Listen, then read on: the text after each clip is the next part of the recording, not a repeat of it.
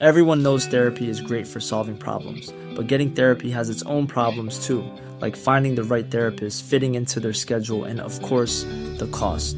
Well, BetterHelp can solve those problems. It's totally online and built around your schedule. It's surprisingly affordable too. Connect with a credentialed therapist by phone, video, or online chat, all from the comfort of your home. Visit betterhelp.com to learn more and save 10% on your first month. That's BetterHelp, H E L P. Hey, I'm Ryan Reynolds. At Mint Mobile, we like to do the opposite of what Big Wireless does. They charge you a lot, we charge you a little. So naturally, when they announced they'd be raising their prices due to inflation, we decided to deflate our prices due to not hating you. That's right. We're cutting the price of Mint Unlimited from $30 a month to just $15 a month. Give it a try at mintmobile.com slash switch. $45 upfront for three months plus taxes and fees. Promo rate for new customers for limited time. Unlimited more than 40 gigabytes per month. Slows. Full terms at mintmobile.com.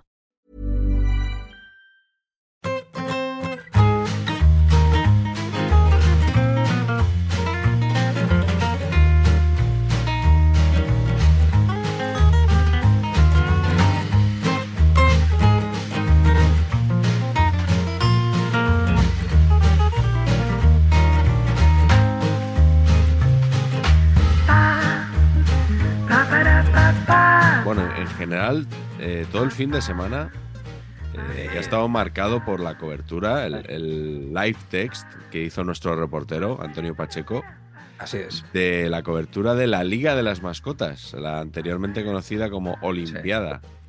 Y afortunadamente alguien, alguien dijo, a ver, ¿cómo que Olimpiada? Y dijo, no, la Liga, la Liga de las Mascotas. Impresionante. ¿Cómo, cómo, cómo fue esto, Patch? Porque cuando me dijiste que ibas a hacer una cobertura en directo, yo pensé Sí. que ibas a poner cuatro tweets chorras y tal, pero no sabía que ibas a hacer reporterismo desde, desde el epicentro de la noticia. Así es. Así es. Eh, bueno, pues yo creo que el evento lo merecía en realidad, ¿no? Eh, y, más allá de todo esto, eh, la verdad es que estuvo bien. Esto. Tenía buena pinta, sí. te- Tenía buena pinta los vídeos, sí. Esto os va a sorprender. Pero la idea es buena, es divertida. Yo fui con mi sobri, eh, que es eh, fan de, de Super Pepino, por supuesto. Super Vale. Pepino, ya os tengo que decir que no Tiene funciona. algo. que no, que no, que no funciona para competir. Ah. Aerodinámicamente va muy perjudicado. Claro. Y, o sea, Sí. Como bala de cañón, podría Claro, funcionar. claro, igual para juegos horizontales, pero verticales mal. Poca resistencia al viento, quizá, ¿no? Sí. Llegaba el último en todas las carreras, pero o sea, a medio campo de los demás y, y como muy asfixiado, ¿sabes? Como dándote pena la persona que estaba un poquito en la parte motriz, ¿no? Condición física de base de Super Pepino, mejorable. Sí, mejorable, sí, mejorable. Y luego, eh, el principal problema es que, es que fue eterno, tío. Es que salimos de, o sea, empezó, empezó a las 12 y cuarto y acabamos, salimos de allí a las 3 de la tarde, tío. ¿En serio? Que es, o sea, y es a la hora de comer, o sea, es todo como, ¿no? Yo conozco a alguien que, que fue y se fue. O sea, que estuvo un rato, lo vio Claro. y se No, no. Sí, mi, mi sobrino se fue, mi sobrino se fue quedando hora y cuarto y estuve yo una hora y cuarto porque ya acabó, estaba con la tontería de la cobertura, pues ya tenía que ver el podio, ¿sabes? Y me, o sea, bueno, bueno, bueno. Igual fuiste el único que vio el evento entero. Solo. No, no, había gente, había gente, ¿eh? La Sí. gente se quedó. Sí, sí. O sea, yo Me creo, dio pena no haber ido con los chavales, en serio. Era un pues te lo digo de verdad, tío, que, que, que, que, que fue una risa total. Menos mal también te digo que no participaron tus representantes, porque pff, Perico, aerodinámicamente. Y luego muy gracioso, conceptualmente, que no se ve, porque no, como no sé hacer vídeos, pues no. Concepto, mucha gente que, muchas mascotas que corrían los 100 metros lisos sujetándose la cabeza para que no se cayera. ¿Sabes? Sí. Hostia, Bueno, era. De hecho, he visto algún vídeo de los que de los que hay que, que alguien lanzando, bueno, creo que era un pepino, El ¿no? pepino, pepino, sí, sí. Se le iba la cabeza. No sé si Claro, era claro. Burgos, Morcillo, este. Literalmente. Morcilletti. Morcilletti. Morcilletti. Morcilletti. eso. Morcilletti, sí, sí, sí. Sensacional. Pero, ¿qué, ¿cuál era la criba previa? Quiero decir, ¿por qué no fueron Perico y Perica? No lo sé, pero No había, no había wildcard para todos. estaban apuntados, ¿eh? yo creo. Al principio en el cartel salían. No sé por qué.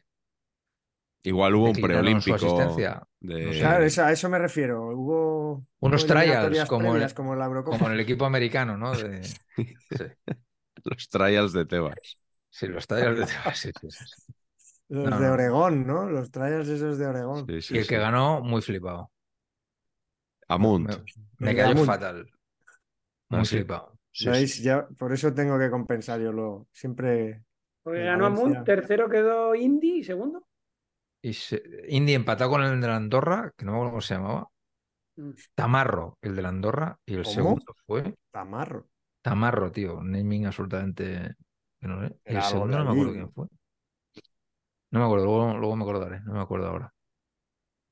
Bueno, pues eh, la verdad que no- mm, si no subimos Fue ese día sensacional. El, 50.000 followers, eh, ya nunca los vamos a subir, Patch, el con, despliegue fue sensacional. con ese despliegue. hay, hay, hay ondas, premio ondas de esto de Lift Text en Twitter, ahí. porque- Son Bueno, maña, son no, de- pero podemos presentarnos eh, a, a ondas del podcast. Pero, pero sí, eso. pero- Son, o sea, son al día siguiente de que estamos grabando esto, son los ondas. Sí, pero digo, digo los ondas del podcast. Esos a los que no te llaman nunca. No, no, no, a esto hay que presentarse. Yo Ah, no me presento nunca. Me, me presentaron eh, originalmente a los ondas ondas, un par de años, pero yo Visto digo, el éxito, no. yo digo, a ver, ¿para qué me voy a presentar si es imposible que, que me den nada, ¿no? Entonces no, no pierdo el tiempo. Pero si queréis, nos podemos presentar a los del, a los del podcast. Lo que pasa es que hay como una serie de categorías que yo creo que no encajamos en ninguna. Ah, Eh, no sé, pero si, si os hace ilusión, lo podemos intentar. ¿Cuál sería nuestra categoría? Eh, podcast Programa- revelación. no. Programa de deporte retro con presentadores atractivos. Sí, sí, ahí sin duda, ahí, ahí barremos, ahí barremos. Eh, Carleto, tú vienes de rojiblanco hoy. Bueno, camisetón, ¿no? Sí, Muy sí. bonita, ¿eh? Camisetón de los amigos de Cooligan con numerazo. Ferrero Rocher. 11. Exacto, el Ferrero, el 11 de Ferrero. ¿Tu padre llevaba el 11 Once. también en el El Sporting? Sporting el 9. Ah, amigo. El otro día el 8 y mi padre el 9, que eso es una cosa muy. Eso es muy inglés, ¿eh? Eso es muy inglés. Kini, jugaba con el 8 al principio, pues jugaba de interior, no jugaba de 9. Ah, Luego ya- interior. Sí, sí. Pues Era que- delantera de 5, más o menos, y jugaba de interior. Decía que os iba a decir que el otro día flipé que, que estuve viendo al Alcorcón con el Sporting y, y había un montón de ferreros con el 11, camisetas nuevas y tal. Y fui con un chico muy joven, 23 años, y me preguntó que quién era Ferrero. Claro, porque no, Claro. no. No, no Y claro, conocen, no conocen ni al tenista, los de 23 años. eh, imagínate al otro. Entonces, No, pero pues, esta camiseta os diría que, que- que es chulísima. Es un regalo de nuestro gran amigo, de Rodri mío, eh, Dani Garrido, mi jefe además en, Sí, señor. en el carrusel. Mira, voy a enseñar que a mí también me regaló una, ¿eh? Y que es la de Marco Van Basten cuando debutó en el 83 con la selección de Holanda. Muy bonita. contra Bélgica. Muy bonita. Tremendo. Los amigos de Cooligan, la verdad que se merecen menciones así. Mm. Y nada, Dani Garrido, que nos mande alguna Apache a mí también, ¿no? Pacheco. A mí con, con varias X delante de la L. Sí, sí pudiera ser, ¿eh? Digo, para, para fijar un Para la poquito el concepto. próxima- Para la Bueno. próxima comida. Sí. Todo se Y- andará. Y tenemos otro evento eh, del pasado fin de semana donde fue protagonista Carleto. Bueno, No pude asistir, estuvo Patch también de reportero para las redes sociales de Saber Empatar, eh, que fue la presentación de este libro que tengo yo aquí, de, de subcampeón, ahí está, de, de Ander Izaguirre y Suárez Gurruchaga, que estuvieron con nosotros en el programa que hicimos en Anoeta en junio, eh, uno con nosotros en la mesa, otro en el público, y, y que luego estuvieron, estuvieron cenando con nosotros también. El otro día ponía Ander Iturralde una foto con, con los bocatas que nos estuvimos cenando. Que... Eran bastante Y- absurdos. Y el, y el pobre Ander puso que, porque era la tercera presentación que hacían en Madrid, porque creo que hicieron una en Vallecas, una en, no sé si en Móstoles, Sí, sí que estuvo Velasco la- por ahí, ¿no? y era la tercera, o sea, a la ter- o a la tercera iba la vencida, o como decía el mismo, el mismo Ander en un tuit, hacemos tres para que salga alguna bien. Eh, la verdad es que tienen un casi casi un show montado en el o sea que mi presencia fue meramente testimonial como puede atestiguar Patch. Tienen un show, sí. eh, es un fenómeno, tiene casi píldoras de su monólogo y, y, es Ander el que le da pie. O sea que, ¿no, Patch? Mucho, sí, es que, es que es todo como, no, no es una presentación de un libro. O sea, es Swites contando cosas del monólogo y, y Ander metiendo baza. Y el maestro de ceremonias pasan de él, pero vamos, o sea. Era fácil pasar. Pero la verdad que el libro, el libro merece mucho la pena. Es muy divertido, pero a la vez muy acongojante. Mm. Eh, tiene buen tono, lo mantiene. Supongo que ahí, pues aparte de las historias maravillosas de Swice, está el toque de el toque de Ander. Además es muy naif, digamos, ¿sabes? Es como sí. Mm, mira, creo que cuando esté ya estará publicado, pero tengo una cierta idea que, yo lo comparo un poco con el guardián entre el centeno. O sea, igual escribo una, una columna en el AS que se llame el central entre el centeno o algo así, mm. porque, porque tiene esa, esa, ese tono naif. Él, es muy inocente, aparentemente, quiero decir, que, que mm. luego las cosas que cuenta son muy, muy duras. Pero a mí me hizo mucha gracia una frase que la comenté en el en, la presentación y es que Javier Clemente el día que debuta le dice, dijo, van, va, eh, mañana van a jugar Gurruchaga y 10 más, ¿no? Y como el libro de Ander es Mi abuela y 10 más, en realidad la Real Sociedad es Suárez Gurruchaga, la abuela de Ander Izaguirre y nueve más. Estaban destinados a, a, estar juntos, así que, así que nada, la verdad que es librazo estupendo, merece mucho la pena. Muchísimo diferente a lo que se mm. estila por ahí, cuenta cosas. Cuenta hasta su operación de fimosis, o sea. Eh, bueno. Sí, sí. Todo tipo de intimidades que. Con, ciertas prisas. Y... sí, sí. A mí me marca porque siempre me impactó mucho. Las operaciones de fimosis, una cosa. En fin. Y leerlo así. Yo, se contó la, la mía o no? Lo que más me bueno, nos contaste la involuntaria. Lo que más me ha impactado es tu operación de fimosis, le dije Nos has contado la involuntaria aquella que te hiciste en la playa. Pues claro, es que a partir de ahí me tuvieron luego que operar. Por, por el, porque el enganche se produjo una cerrazón y luego el más. Eso yo tenía 14, te diría, o sea, ya una cosa seria. Y, mm, y lo más grande es que, no bueno, igual en vuestros pueblos no pasaban, pero en el mío la gente era mucho de cuando operaban a alguien, iba la gente a la casa del operado a verle, a hacer una visita, ¿no? El concepto visita, que siempre me ha parecido eh, sensacional, ¿no? Entonces, claro, una táctica muy, muy, muy, muy, eh, muy en boga en esa época era que enseñar lo que viene siendo la herida de la operación. Claro. Claro. Claro, entonces eh, yo pensé que mi madre no se atrevería con este concepto, Pero, pero se atrevió. Y entonces venían las amigas, no, pero enséñanos la herida, pero, o sea, pero por favor, efectivamente, así sucedía, eh, mis queridos amigos. Me ha venido, ahora que has dicho lo de la visita, me ha venido a la mente, qué antiguo soy, madre mía, que los papás de Zipizape, don Pantuflo y doña Jaimita, Zapatilla, eh, se iban al cine, pero a sus hijos no les decían que se iban al cine. Les dejaban en casa y no, no les querían decir que se iban al cine para no soliviantarle. Y decían que se iban a ver a un señor que está enfermo. Pues ah, efectivamente, una visita, correcto. Vamos a visitar a un señor que está enfermo. Correcto. Pues mira, iban a ver la fimosis de, de algún señor de, de, Barcelona.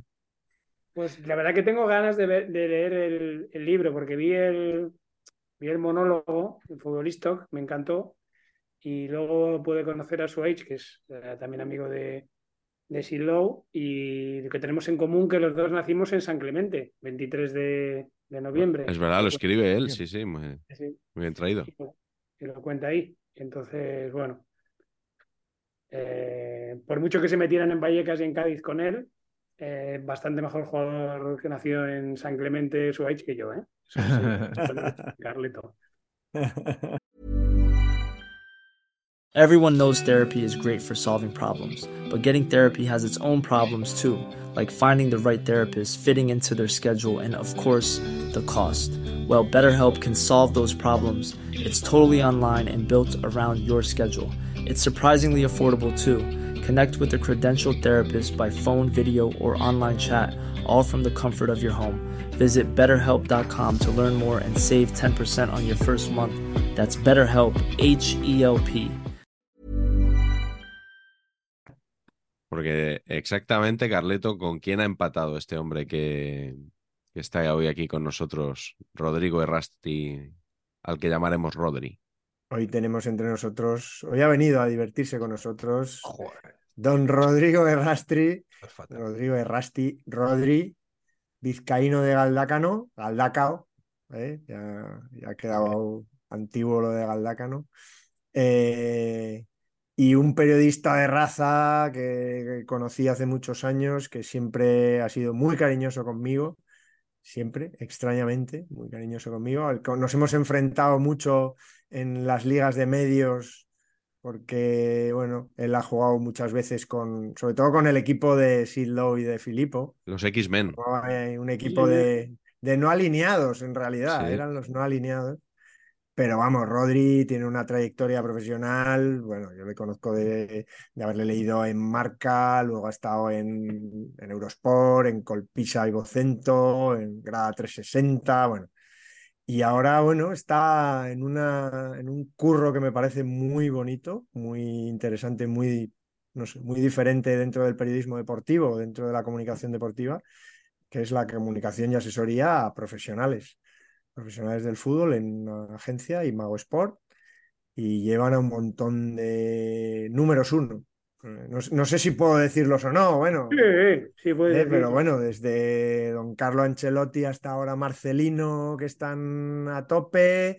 Eh, no sé, dime tú más que, tengáis así. Últimamente tenemos mucho entrenador, pero sí. Azpilicueta. Azpilicueta, Juan Mata, Oriol Romeu, Denis Suárez, José María Jiménez. Números unos. Y bueno, mucho entrenador que ahora yo creo que cuando empezó la empresa estábamos más orientados al deportista en activo, futbolista en activo, que era lo que habíamos conocido. Y ahora pues son los entrenadores los que necesitan más ayuda, ¿no? Eh, también tenemos al entrenador del, Sporting de Gijón, Sporting. hoy, a Borja Jiménez, el entrenador del, del Leganés, también tenemos gente del otro lado del, del mundo como Martín Anselmi, que está en Independiente del Valle. Y bueno, eh, ahora está Juan Mata en Japón, entonces arranca, me arranca mi día a las 7 de la mañana y se acaba a las 3 de la mañana. Pero es un trabajo, como dices, muy interesante. Eh, verlo desde el otro lado, ver desde la perspectiva del deportista, tratar de convencer al deportista de que muchas veces los medios de comunicación no son el enemigo. Cada vez se nos hace más difícil y de eso lo he hablado bastantes veces con Miguel pero, pero sí, es eh, un trabajo en el que estoy disfrutando mucho porque muchas veces sí que me siento más útil, no sé cómo explicarlo, pero es un poco, bueno, que alguien cambie la opinión. No, mira, os voy a decir, hace poco me pasó que un deportista nuestro dijo que no iba a hacer una entrevista que le había sugerido su club y yo le expliqué por qué la tenía que hacer y la acabó haciendo, ¿no? Y salió bien y bueno, pues al final estas cosas, ¿no? Alguien ha hablado muy mal de ti, ha sido injusto, se ha metido con alguien que le importa, todas estas cosas, el club, bueno, trata de navegar en una situación, bueno, pues estas cosas, ¿no? Y, explicarle por qué, eh, cómo hay que hacerlo, luego pues ayudarles un poco a darles herramientas para expresarse mejor. Muchos de ellos que son algo más mayores como nosotros, las redes sociales no la ven, pero entienden que es una herramienta también para usar. Eh, y elegir bien dónde salir, dónde no salir, qué canales utilizar, ¿no? Y de hecho hay algunos que han hecho, eh, han aparecido en podcast, eh, que quiero decirte que, que, al final ellos entienden que es con quién lo haces y de qué se va a hablar, ¿no? No si se llega a millones de personas o no, si el contenido es bueno acaba, acaba triunfando. Y yo creo que es un trabajo que, que bueno, que a mí me gusta. Un montón de gente cree que no hago nada, ¿no? Que estas son estas cosas de, pero si tú no haces nada, vas a ver partidos de fútbol y a visitar a gente. Pero. Ah, yo, te, yo te diría que al revés, que yo incluso. Rodri viene a jugar con nosotros una de las pachangas que, o de los partidos que hacemos, la, que llamamos la, la francinada, eh, y yo a veces sufro por, él, porque, bueno, a veces no puede porque tiene lío, pero yo a veces sufro por él porque, bueno, pues, porque en realidad es al revés, tiene que estar conectado 24/7, o sea, mm. todo el tiempo trabajando, ¿no? Y eso el que, el que lo soporta sabe que tienes que tener mucha pasión y tienes que haber sido muy bueno y él ha sido muy bueno en, en, el otro lado, ha cubierto muchos mundiales, Eurocopas, Copas de Europa y, y, de todo para poder ser bueno y que sobre todo se fíen de ti, porque yo me da la sensación de que los futbolistas y los entrenadores son gente muy que se, se, abre muy poco, confía muy poco en la gente, son, son gente con muchos, con muchos suspicacias a abrirse, a que tienen sensación de que les van a engañar, de que les van a traicionar, que a veces pasa, ¿no? Pero... yo creo que es, que es un mundo que, eh, a ver, yo creo que en general eh, hay que ser empático, ¿no? En la vida, todo, en todos los trabajos, cuando has liderado equipos que te pasa a ti y le ha pasado a Miguel y no sé si Pacha ha estado también en esa situación, pero, pero al final tienes que convivir en en saber cómo llevar a la gente, ¿no? Y al final yo creo que en ese mundo es difícil entender que muchas veces eh, tiene que haber alguien que te diga las cosas que no quieres escuchar. Y para eso tienes que ser suficientemente inteligente para saber que, que, te tienes que rodear de personas que no lo vean como tú y que te digan cosas que no te gustan. Y bueno, yo creo que nosotros llevamos trabajando muchísimos años con los mismos deportistas y eso significa algo, ¿no? Que al final muchas veces hacemos la broma y eh, tenemos algunos de ellos que me acuerdo que no querían redes sociales, no querían hablar, hacer entrevistas one to one, ¿no? Solo querían hacer ruedas de prensa o los que lo obligaran, no querían tener redes sociales y ahora tienen de todo y lo entienden y saben por qué lo hacen y hacen campañas solidarias. Para mí eso es un aprendizaje de ellos, pero también tuyo, ¿no? De entender cómo le tienes que llegar a alguien y hacerles ver que algunas iniciativas que ellos lideran pueden cambiar algunas cosas, ¿no? Juan Mata tiene esa iniciativa de, de Common Goal de entregar el 1% a, a, devolver a la sociedad y, yo creo que están haciendo proyectos solidarios muy buenos y otros muchos que lo que dicen es, vale, yo voy a hacer esto, pero no quiero que se sepa porque, bueno, tienen unas líneas rojas y ellos no quieren que se traspasen, pero yo la verdad de lo, por no aburriros con mi libro, como diría el otro, en el momento en el que más, más orgulloso me he sentido de la gente con la que trabajamos fue en la pandemia. Si os digo que me volví loco, pero loco, contactando con gente para mandar EPIs, eh, material sanitario, que encontramos a alguien en, eh, al lado de entre Asturias y Cantabria que podía mandar mascarillas y, EPIs y, y, no se lo podía creer, porque cuando le contactamos y le dijimos que había un montón de gente dispuesta a comprarle material y mandárselo, nos lo bloqueó porque era muy futbolero, era del Racing de Santander. Y, y para mí eso fue increíble. O sea, trabajar con gente que, está, que le importan los demás y que está dispuesta a poner un montón de dinero y que no se sepa y que hay que ayuden, eso, porque al final creo que lo importante es trabajar con personas, que sí, que si luego son muy buenos en su actividad, pues mejor, ¿no? Pero yo creo que ahí ese vínculo para mí fue importante. O sea, si es verdad que yo me lo tomo un poco como, bueno, que trabajo con gente y la considero la considero un poco que está dentro de mi entorno, ¿no? No, no les veo con esa distancia que les ve la gente, igual por televisión. Bueno, es, interesante todo lo que cuentas, pero eh, nosotros a fin de cuentas te hemos... Sí, sí, claro. Te hemos invitado aquí para tantear, para tantear si, si, sería posible a lo mejor tener a Ancelotti un día en el programa. Ah. Pues, eh, Carleto contra Carleto, podría. Carleto contra Carleto y Patch haciendo de árbitro. Muy ¿eh? bonito. Me gusta. de juez de Patch. Juez de Patch, correcto. Tú sacando las frases, tú sacando las frases. Pero sí me hace mucha Oye, Miguel, déjame decir una cosa, que un llamamiento, porque no lo dije en la presentación del libro, y es que, por supuesto, fíjate, o sea, empecé ya fracasando y, y mi papel era absurdo, Patch vuelvo a repetir, lo, sabe, pero es que me equivoqué hasta al decir el nombre del libro. O sea, ah, imagínate ya el, desastre. Sí, sí, sí. ¿Cómo, lo titulaste? Campeón. Campeón. campeón, le hiciste campeón a la Real en el año 2003. Campeón, campeón. Imagínate qué desastre.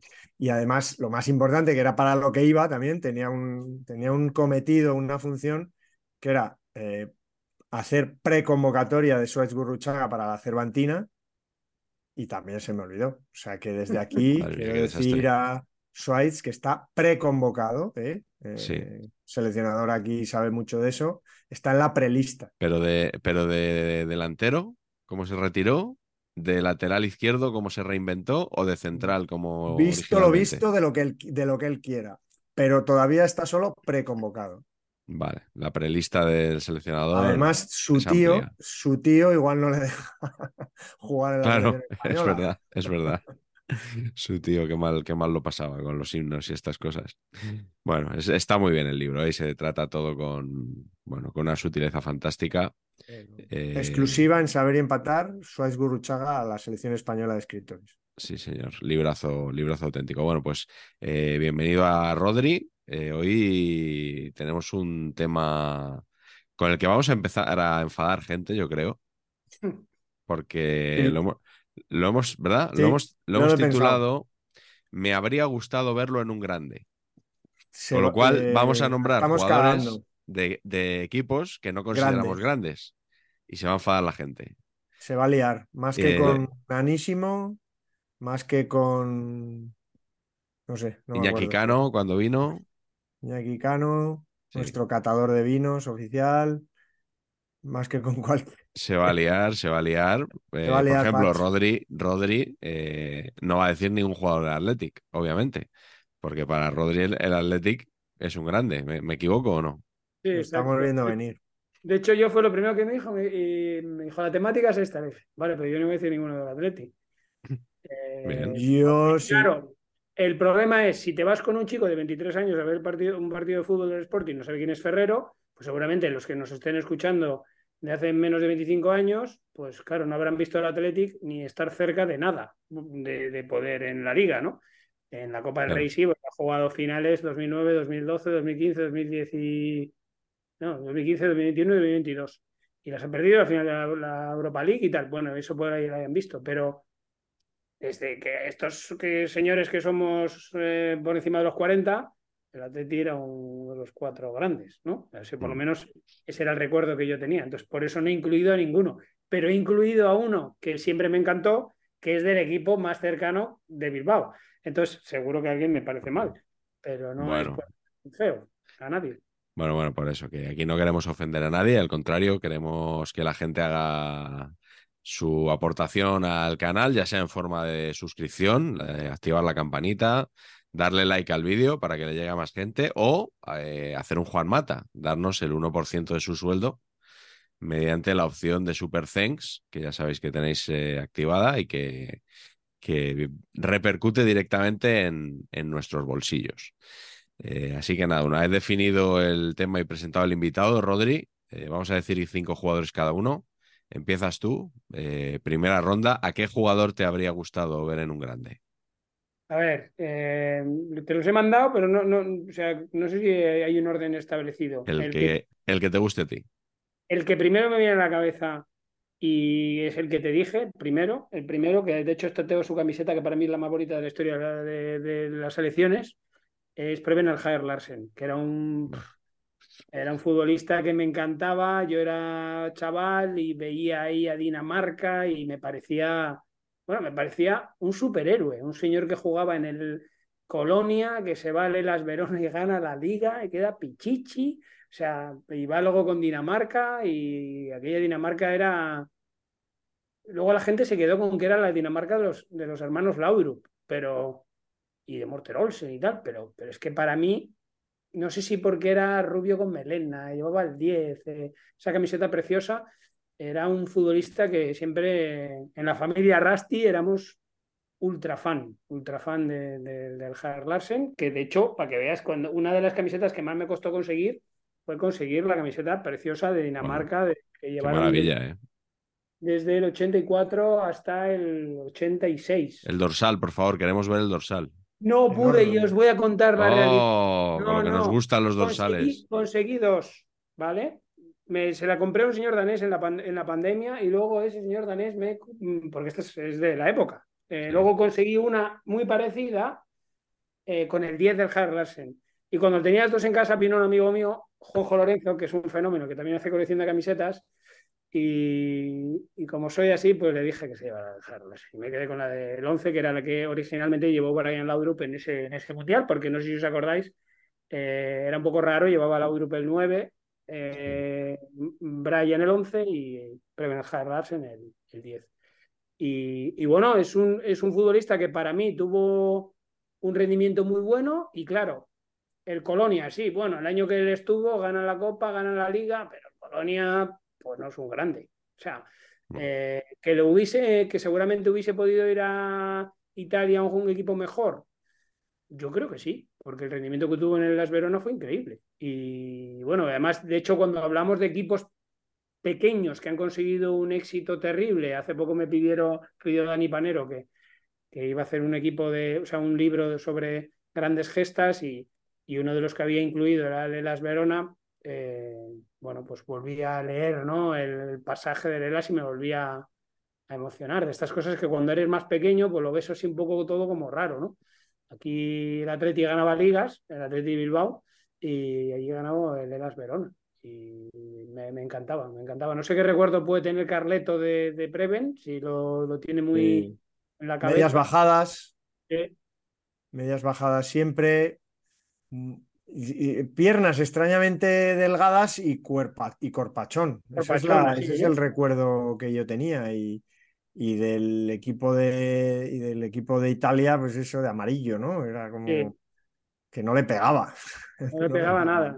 No le pegaba nada. Y luego arriba es que, claro, tenía un equipazo. Lo que pasa es que la gente se queda con que le metimos cinco a España a Dinamarca en Querétaro y que en el, en el 84 nos clasificamos. penales. Eh, pero claro, o sea, eh, hay que pensar que para mí esa selección danesa estuvo a un nivel estratosférico para lo que, para lo que era y teniendo en cuenta el dónde competían los jugadores, ¿no? que al final se juntaban cada cierto tiempo, bueno, luego ya el, hito máximo de ellos llegó años después, cuando ya no estaba Preven y cuando Michael Laudrup no quiso ir a jugar la Eurocopa y la acabaron ganando en el, en el 92, pero, pero sí, cuando habíamos hablado de alguien que me hubiese gustado verlo jugar en, en otro club, pienso en, en el Jader Larsen. De esa época también me gustaba mucho, bueno, cuando era pequeño, sí, Kempestad, pero bueno, el, el, Valencia de la época no sé si era comparable, pero sí. El primero que me ha venido a la cabeza cuando me lo dijo Miguel es el Preven. Ya enfadaremos, a, imagino, a, los del Valencia un, poquito, más tarde, ¿no? Poco a poco. Bueno, de momento los del Gelas Verona, eh, si, si nos está viendo alguno, pues que se enfade. Eh, Pacheco, ¿con quién quieres empezar tú?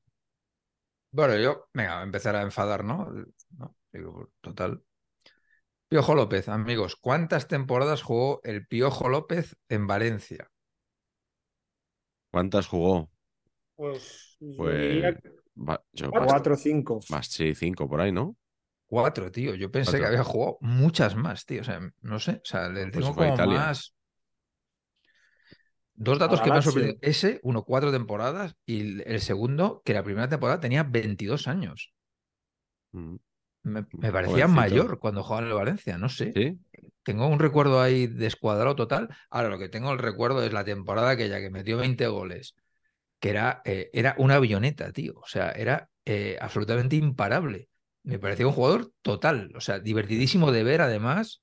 Eh, que me, el típico extremo rapidísimo, pero es que luego esa temporada de repente pues empezó a meter goles, era todo el rato, y 5 a 3 con el Barcelona y no sé cuánto, y era todo como, ¿no? Una fantasía absurda. Disparos de fuera del área, además, ¿no? Claro, le pegaba bien desde no fuera. le pegaba mucho a su físico. Sí, sí. ¿no? sé, era un jugador fantástico. El Barça, el Barça lo padeció especialmente. ¿eh? Sí, eso te iba a decir, que, que, los partidos aquellos con el Barça, creo que un partido lo gana el Valencia 3-4, 4-5 en el Camp Nou, el gol del boleón de Mendieta y tal. Y yo creo que están las dos temporadas que juegan finales de la Champions y las dos anteriores, puede ser, ¿no? Yo creo que, sí, que es eso exactamente. Y, y, claro, a mí lo que me flipa de esto es lo que dice Rodri, que, en, en, otros tiempos el Barça lo hubiera fichado inmediatamente. O sea, después de reventarte la cabeza, a la siguiente temporada vienes con la talegada y te lo llevas solo para quitártelo de encima. Luego ya le pones o no le pones, pero no, te lo quitas de encima. Y claro, se fue, se fue a la Lazio, tío, que, a mí que la Lazio no era la Lazio de ahora, ¿eh? La Lazio, era, era, un equipo muy potente en aquellos era años. Lazio ¿eh? mega premium, absolutamente. Sí, Gastaba una pasta, estaba Ericsson, ¿no? Y, no, la liga, o sea, estaba Simeone, Perucci, no sé qué, sí. Tenían un equipazo, tenían un equipazo. Esta, sí, sí. estaba la brujita, eh, Vieri. Valdanito, Salas, o sea, no, no. Mancini, ¿no? Sí. Estoy mirando, estoy mirando aquí en tiempo real. Estoy es que tenían ya, ya de sobrados, tenían hasta Fernando Couto, ya de sobrados, de, o sea, lo que sea, ¿no? O sea, ya de máxima calidad, ¿no? Ostras, cómo me gustan los nombres este, italianos, tío, es que me flipan, ¿no? O sea, Roberto Baronio, no me acuerdo de él, pero qué naming, Baronio. Poborski, tío, estaba aquí. Dios, ese, ese gol que metió en la, en la Euro 96 ahí picándose la Víctor Bahía. Jugador de Eurocopas, pero vamos, o sea. Sí, sí. Qué pelazo ahí que gastaba. Buenísimo. Pues si el Piojo me hubiera gustado verlo en una cosa más, más seria, a ver qué, hubiera dado de sí. Mm. Más seria, ¿eh? Digo. Sí. no, pero es que es, lo que digo. fue, un, Valencia. Mira, yo te voy a decir, para mí un equipo grande es uno que opta a ganar la Copa de Europa. Sí, para mí también. y el Valencia aquellos años optaba a eso. Correcto, correcto. Por eso yo ha habido uno que no he metido en mi lista, que no sé si lo habéis metido vosotros, entonces no lo quiero desvelar porque su equipo también aspiraba a ganar una Copa de Europa. Entonces, no lo sé. Lo veremos, lo veremos luego. Carleto, ¿con quién empiezas tú? Para quitarnos líos, ¿no? había sido eh, jugar en. Bueno, habría líos igual, porque Barça, Real Madrid, Atlético Madrid, dejamos el Atleti fue, bueno, en fin, pero nos van a caer. Yo pido disculpas, pero bueno, lo que Bulgaris se conoce como grande yo empiezo con un perico, por supuesto. A Enzo ya lo, doy por comentado porque era otro de esos que cada 15 días se fichaba por el Barça, por el Madrid, aunque con el Madrid tuvo lío y no. ¿Os acordáis de la SIA así gana el Madrid? Fue por una mm. expulsión contra el Madrid. Pero don Daniel Solsona Puch habría sido que fichó por el Valencia.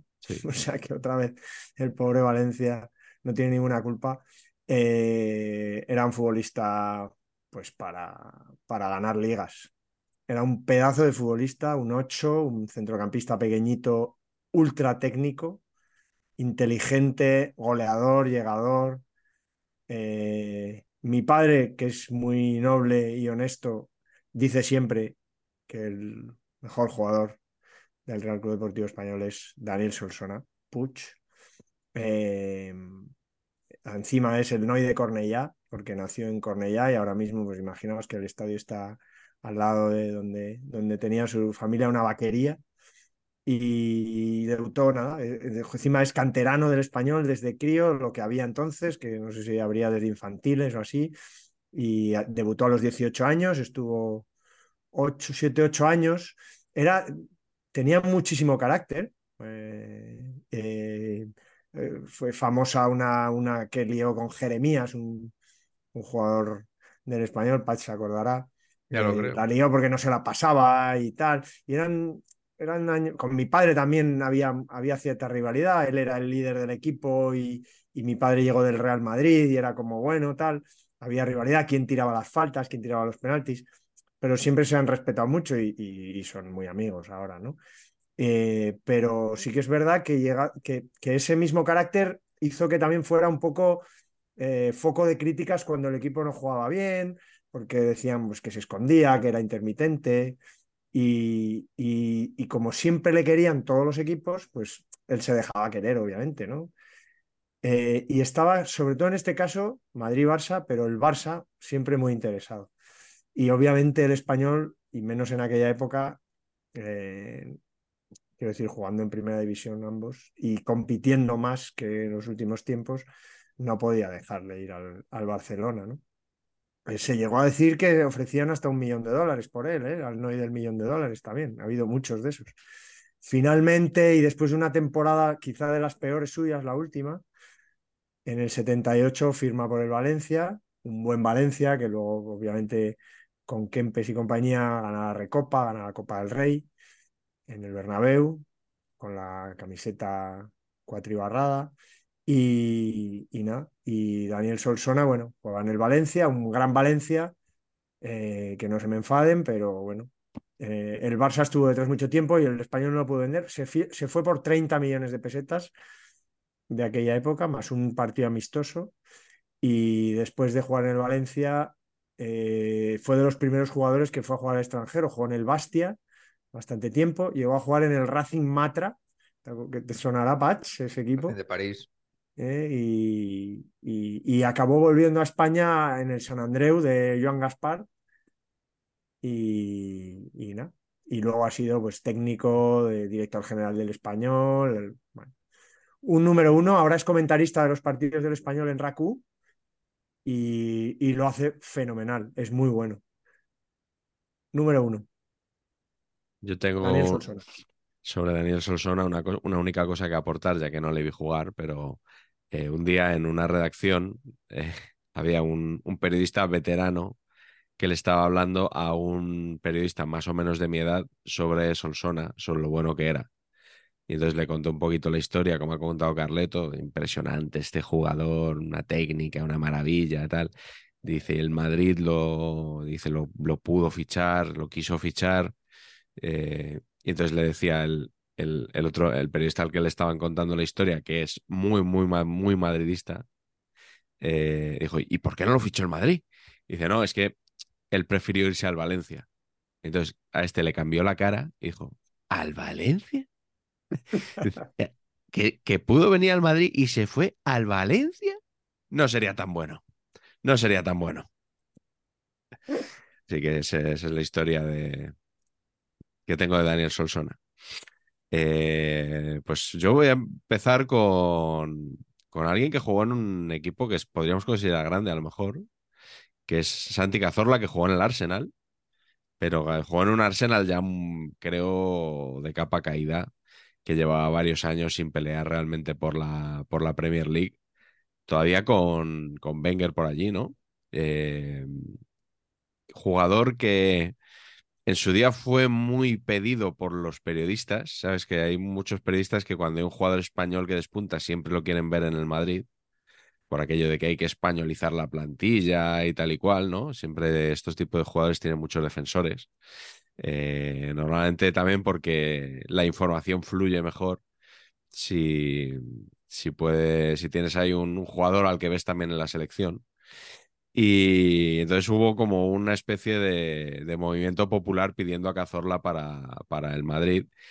Y todos recordamos, yo creo, cuando se fichó a Luka Modric, ¿no? Algunos, algunos periodistas que eh, renegaban del fichaje diciendo que el, jugador por el que tenía que haber apostado el Real Madrid era Cazorla. Eh, que bueno, todo esto no, no es dicho en contra de Cazorla, ¿no? Porque Modric es un jugador posiblemente legendario de la historia del fútbol y Cazorla no es eso, pero es un sensacional futbolista al que a mí me habría gustado ver en un grande y de hecho estuvo a punto de, de fichar por el Madrid, creo que en el año 2008-2009. Eh, incluso le llegaron a grabar en unas, unas imágenes hablando con Casillas. ¿Te acuerdas, Rodri? Sí, sí, me acuerdo perfectamente. En cuatro le grabaron, le había llamado Casillas. eh, le querían Iker, que voy para allá, decía, que, que nos vemos allá, allí. En la Ciudad Deportiva de Villarreal. Y fue Fernando Roche y le hizo un súper contrato y Sí, pues luego acabó yéndose ¿eh? el Villarreal, ¿eh? porque primero fue al Málaga. Sí. Pero, pero sí, sí, no, Eh, lo paró porque venían de ganar la Eurocopa y el pobre Santi tuvo mala suerte. No sé si acordáis, no ganó el Mundial porque se lesionó en Mm. el, Sí, sí, en se el perdió. tobillo maltrecho que tuvo. Si no hubiese hecho, pues como tantos otros que tuvieron suerte Sí. de 2008, 2010 y 2012, ¿no? A ver, Sí. Haber, haber hecho el triplete, pero le faltó eso. Pero sí, sí, estuvo a punto de, de haber fichado por el Madrid y se quedó ahí. Hubiese sido Suster su entrenador. Sí, sí, era, era un fijo. Y bueno, esa, esa- llegó al día siguiente Julio Llorente, ¿no? Que era su representante. Y, y dijo desde el coche que nada, que Cazorla se quedaba y se quedó en el Villarreal. Y luego efectivamente esa fue la, la trayectoria. Y bueno, ahí sigue impartiendo su, Sí, sí. su magisterio Carleto en, En mi, Oviedo. En mi queridísimo Real Oviedo. Me tenía que haber puesto yo hoy una de las múltiples camisetas del Oviedo que tengo para, para darte réplica. Además, eh, creo que ha jugado ocho partidos y solo ha perdido el primero. Que el pobre sali- salió en el descuento y, y- y el Valladolid metió un gol desde un tirazo desde Ah, sí, 40 metros. ¿verdad? No sé si os acordáis. Sí, sí, sí. Eh, este, este del Valladolid, quien- eh, Marcos André, salió y, y el pobre se quedó hecho polvo porque salía, digamos, para aguantar el 0-0 por lo menos, para no perder el tal, si podía alguna falta, algún córner tal, y, y- y el pobre se quedó súper hecho polvo, pero desde entonces no, con él en el campo no ha vuelto a perder 7-8 partidos y han ganado Sí. bastantes. Desde empezó a jugar cuando llegó Carrión, porque Álvaro Cervera no quería o no lo veía, y de hecho se lo hizo saber así. Y, bueno, eh, ahora desde que ha jugado yo le vi jugar aquí en Leganés un rato y bueno, mucha clase. Puedo contar una anécdota y es que el año pasado en estas fechas, no os acordáis, estaba disputándose el Mundial, como bien eh, contabais antes en, cuando estaba viendo lo del Coam, eh, y estaba Santi en, en, en, Qatar y me acerqué a ver un amistoso que jugaba su equipo, porque lo entrena Juan Malillo, que es amigo. Digo, para que lo sepamos y si no nos metamos con él. Y, entonces, eh, eh, cuando acabó el partido, se acerca Santi, que es muy vacilón, y me dice, lo que ha cambiado la vida, ¿eh? Aquí estamos en un amistoso mientras se está jugando el Mundial. Como diciendo, porque se estaba jugando el Mundial y ellos estaban jugando un amistoso por la mañana con los jugadores del Al-Sad que no estaban convocados para, para la selección catarí. Y se seguía jugando la liga. Y, nada, muy gracioso, muy simpático como siempre. Y el último día que le vi, pues, pues eso, pero hace justo un año y estaba en Qatar y yo no me hubiese imaginado que iba a estar a día de hoy jugando en el Oviedo y jugando a buen nivel. ¿eh? Sí, sí. Pues nada, Rodri, empieza tú con la segunda ronda. ¿Qué tienes por ahí? La segunda ronda, eh, voy a decir un portero que para mí es uno de los mejores, como no puedo elegir a, a, como no puedes elegir a Iribar, ¿no? Porque me he autocensurado, que no puedo coger, pues es a, Luis Miguel Arconada, que me parecía un portero impresionante. impresionante. Iribar no, pero Arconada sí. ¿eh? Arconada me parecía un portero impresionante y siempre además, que además alguna vez se lo he podido decir a él, me parece que somos un país de capullos.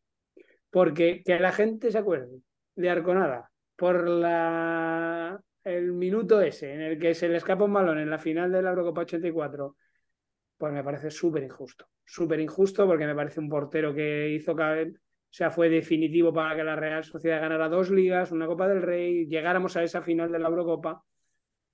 Y, y, bueno, puedo contar una anécdota porque la conté en una columna en el Marca en el año 2008 y la puedo contar ahora. Que, ese día cuando pasó eso, yo era muy pequeño y, yo venía un poco henchido, ¿no? Desde que el Atleti venía de ganar un doblete. Y, y cuando marca el gol, yo me, acuerdo que me fui de la, de la, delante de la tele y me fui al baño ahí a, a tratar de consolarme a mí mismo eh, con, con las lágrimas y tal y que no me viera nadie. Y entró mi padre, que es un señor que sabe mucho de la vida, pero mucho, seguramente no mucho de fútbol y me dijo que no me preocupara, hombre, que no llorara, que había cosas más importantes que llorar que el fútbol. Bien, mi padre, bien, señor Enrique. Pero luego me dijo la mítica frase de no te preocupes que España va a ganar una Eurocopa Mundial dentro de nada. Como vidente no tiene precio mi padre, ¿eh? porque hasta el 2008, que fue el día que escribí la columna en Marca, que igual mi padre tenía suerte y acababa acertando, 24 años después, eh, pues, pues sí, y me, siempre me pareció muy injusto, un, tío además súper educado, que, que bueno, que creo que determinados medios nunca le quisieron dar mucha bola, porque, eh, bueno, había cierta presión, primero porque jugaran otros que no querían que,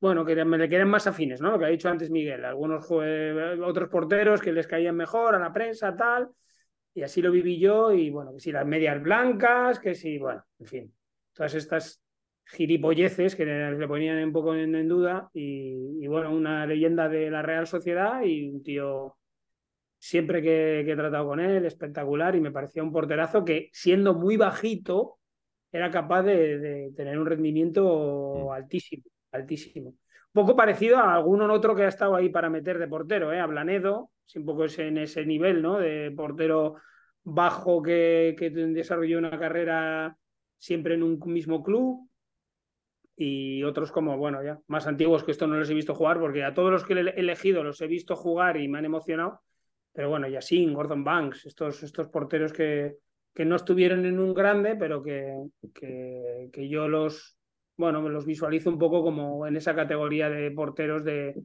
no sé, que, que, pertenecen a un club y que te los imaginas ahí, ¿no? Eh, igual que el Chopo, pues eh, me quedo con, con Arconada.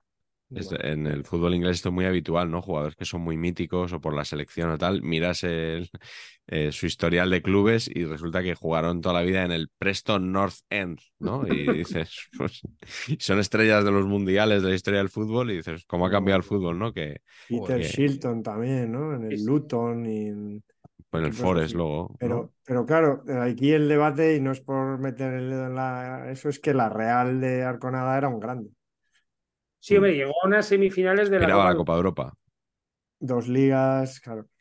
Es verdad que, que, no pagaban a sus jugadores lo que, lo que probablemente lo que merecían o lo que los mm. hubieran pagado en otro sitio. Pero ahora que dices eso, y perdona por apostillar, es que Iríbar, por ejemplo, que sería otro caso, es que se pegó 20 años y el pobre no ganó la liga, porque le pilla justo en medio de las ligas de los, digamos, los aldeanos y tal, y, las ligas de Clemente, ¿no? Que le pasó también a Chechu Rojo, que son dos jugadorazos mm. que, que, se tuvieron que retirar casi cuando empezaron a ganar ligas, ¿no? Mm. Pero bueno, Arconada un fenómeno. Y, sobre todo porque además, dices, era bajito.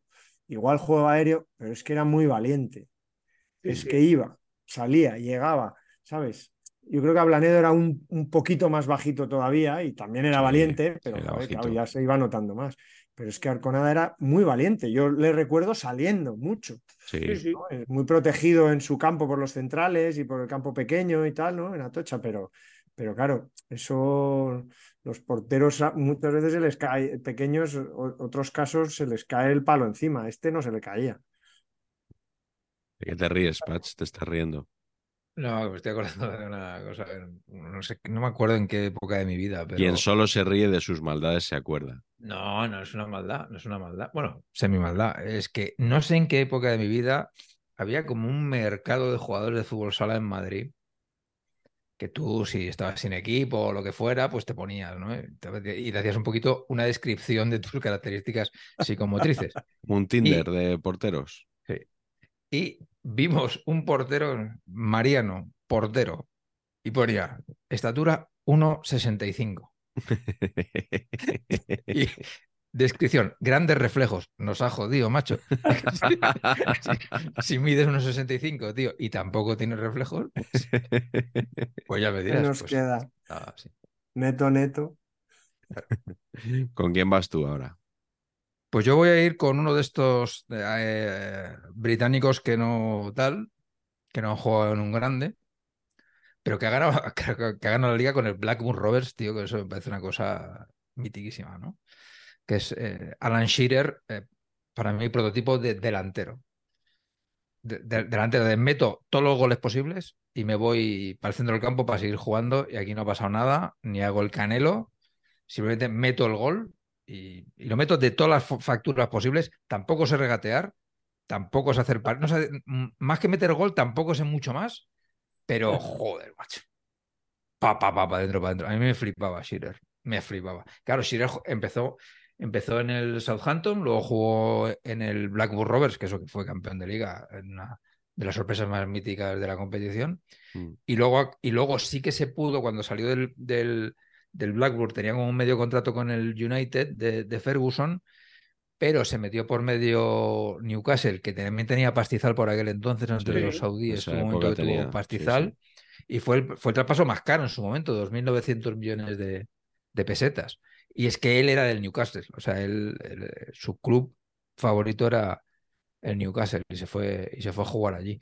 Pero Shearer, pues Claro, pero también es cierto que a mí en la Premier me cuesta decir quiénes son los, los equipos grandes, ¿eh? Ya. Porque, porque yo tiendo a simplificar. Estoy variando bastante. Claro. tendríamos que, considerar. Eso es. Hay mucha rotación. Entonces, mm, United sí lo tengo como. Para, para, mí son United y Liverpool. En esa época, sin duda, sin duda, el United no lo empezaba a ser, ¿no? Yo creo que sí. Sí, sí, sí, sí. Yo, yo ahí sí lo veo el United. Pero, pero bueno, no sé. Y Shearer también me hubiera gustado verle eh, como Kane. Me hubiera gustado verle fuera de las islas, a ver qué hubiera pasado. Ah. En, un, en un Madrid, en un Barça. Claro, pero luego en Barça viene, viene, por ejemplo, Don Steve Archibald y tampoco rinde tanto. Don Steve Archibald, ¿eh? que eso sí que era un pelotero. De... Oles con la oreja. A la Juve. Sí, alguien tenía dudas de que Harry Kane iba a marcar goles en el Bayern. Ese me parece un jugador increíble. O sea, increíble. El Madrid no haya fichado ese jugador. Yo te, diría que infravalorado. Infravaloradísimo. Que ha costado 100 kilos, pero está infravalorado, creo yo. Infravalorado, sí, sí, sí. No se, no se le da el reconocimiento, yo creo que para los, que es, ¿eh? los dos o tres días estos que se estuvo rumoreando que el Madrid tenía fichado ya a Harry Kane, eh, porque no fichaba a Mbappé, yo estuve oyendo cosas de que es que eh, era muy mayor Harry Kane, que creo que tiene 30 años. 30 años, sí. Que estaba ya de vuelta de todo Harry Kane. Bueno, yo Harry Kane, eh, a mí, o sea, la había visto mucho por televisión, pero hay de estas cosas que me imagino que os habrá pasado, que vas a un partido y lo ves. había visto jugar ya con el Tottenham contra el Chelsea, pero fue España, Inglaterra en Sevilla, partido de Copa de Naciones, o sea, buen meneo. La, sensación de superioridad brutal que tenía. Y además había un momento cuando ya Inglaterra iba por delante, sacaba Pickford, bajaba la pelota con el cuerpo, Ramos colgado de la chepa para intentar quitarle el balón y no podía. Le daba un pase al espacio Sterling, mano a mano, y, escúchame, marcaron tres, pero pudieron haber marcado siete. Y era todo el rato igual, él girándose, haciendo cambios de juego de 40 metros, y dije, pero este chaval. O sea, porque ya te digo, yo lo había visto en Inglaterra, tuve la suerte de cubrir el Mundial de 2018 y él jugó muy bien y marcó muchos goles, sobre todo en la primera fase. Y, y pude ver Inglaterra hasta, hasta el tercer y cuarto puesto, pero, pero me llamó la atención ese día. Ese día con en ese ambiente España y bueno, de hecho le costó que Nacho no volviera a ir nunca más convocado con Luis Enrique porque tenía el recuerdo de sensación de no poder competir contra un delantero de primer nivel. El día que Nacho no cumplió. Sí, seguramente. Y me pareció impresionante. Y, es que puede jugar de 10. En Inglaterra puede jugar de 10. Que... Nacho, sí, sí, Nacho. en Inglaterra. Que por, por cerrar Shearer, en, un programa anterior nos dijeron que Shearer significa esquilador. Tu manera de celebrar goles así, ¿no? Como... Impecable. Levantando el brazo, ¿no? Como presente. Vas para allá, y vas para allá y a jugar otra vez. Y, de comentarista en, Match of the Day lo hace guay. Me gusta mucho también. Sí, fue de los que secundó a Lineker cuando la movida. O sea, Sí, sí, sí. ¿Vosotros seguís Match of the Day? Yo sí. Yo lo veo casi todas las semanas. Madre mía. Yo cuando, cuando me toca viajar a Inglaterra, que este año, por suerte o por desgracia, me toca menos, que desde que han desaparecido varios de los nuestros de la Premier, pues menos. Pero cuando estaba allí me gustaba, ¿eh? Además se podía ver en cualquier hotel, llegabas y ahí no había que coger cable y no sé qué y tal, porque estaba bastante visible la BBC. Pero, o sea pero ¿y, Patch, tú lo ves de manera legal? No. Ah, vale, vale. No, no, no, no, me busco la vida. Bueno, algún, algún programa podrías hacer un vídeo práctico de cómo ver Match of the Day desde España, por ejemplo. Y cuentas ahí tus truquitos, ¿eh? Seguro que te haces viral. Luego igual te, te enchironan, pero vamos. Claro, no sé yo si esto. Carleto, ¿cuál es tu siguiente jugador? Pues uno de mis jugadores favoritos de, todos los tiempos y voy a intentar pedir perdón a la afición Che de nuevo. Vamos a esquilmar. remediar al final de este mini bloque. Fernando Gómez Colomer.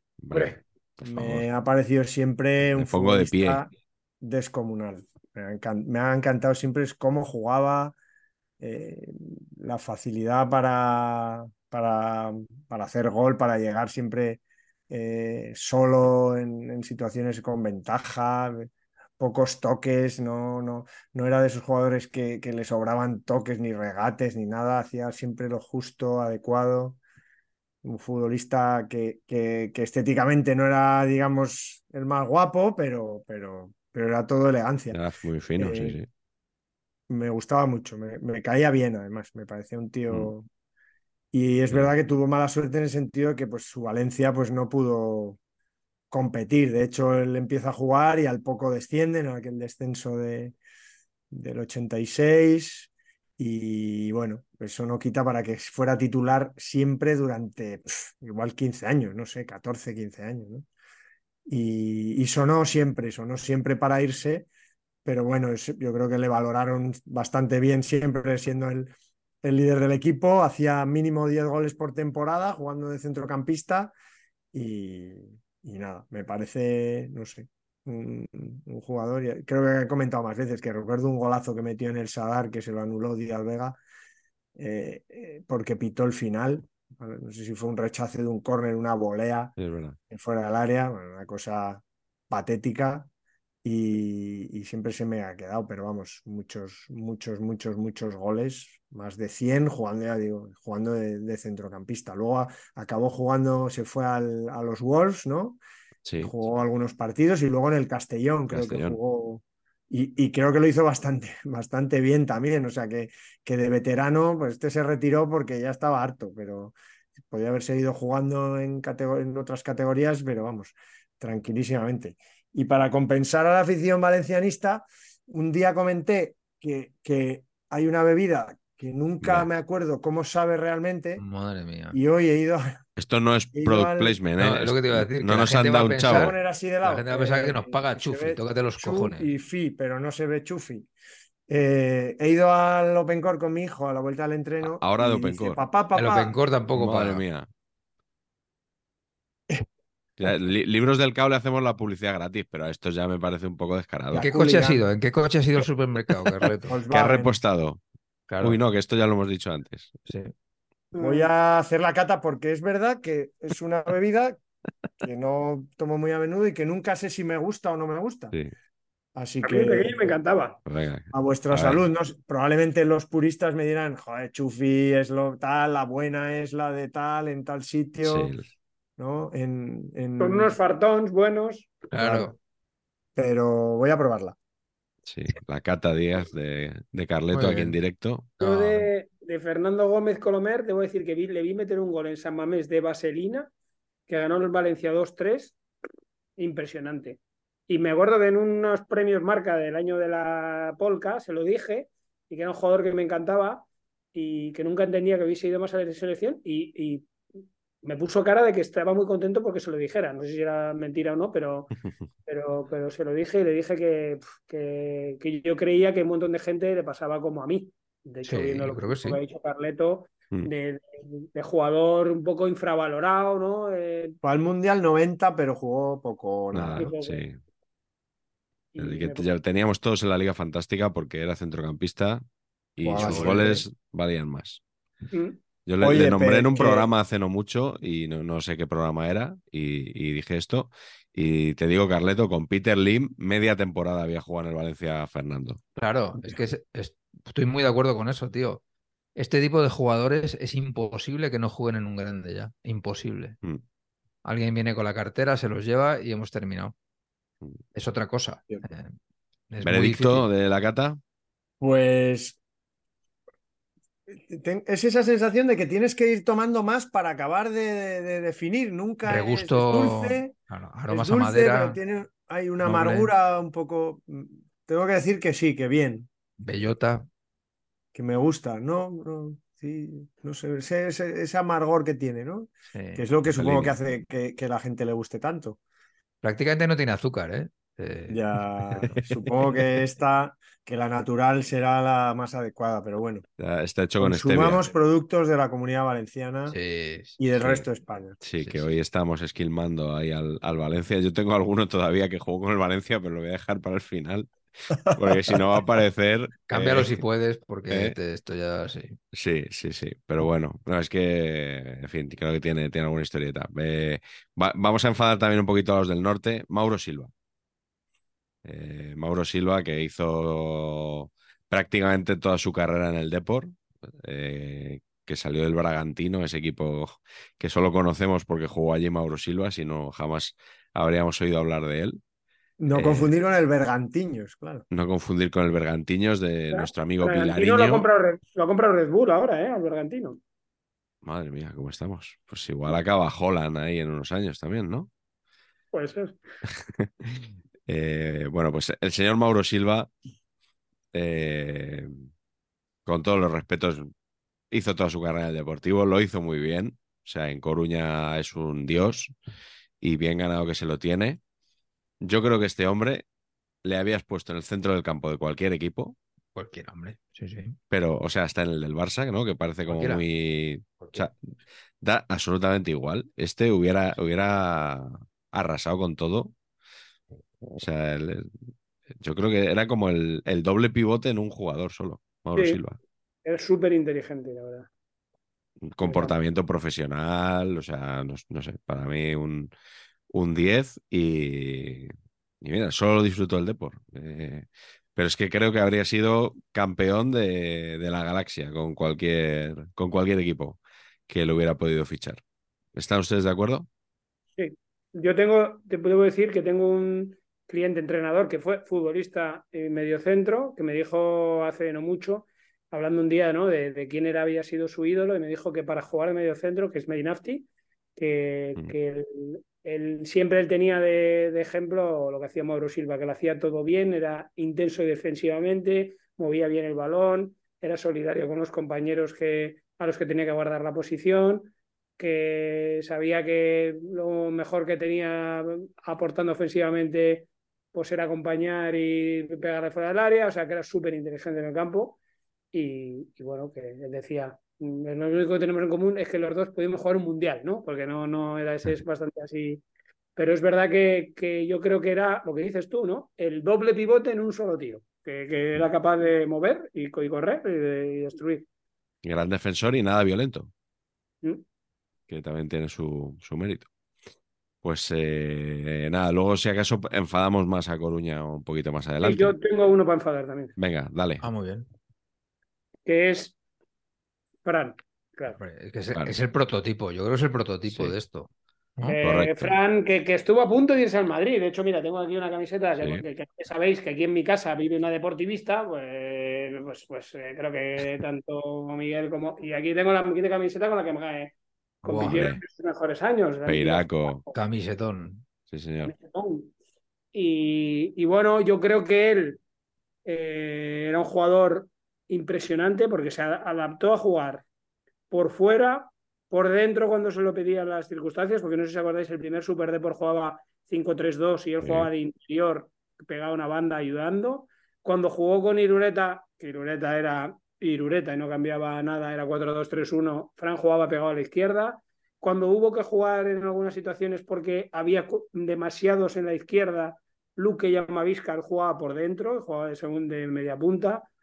Era un futbolista que tenía gol, de hecho el mítico, uno de los goles de la remontada del 4-0 lo marca Fran.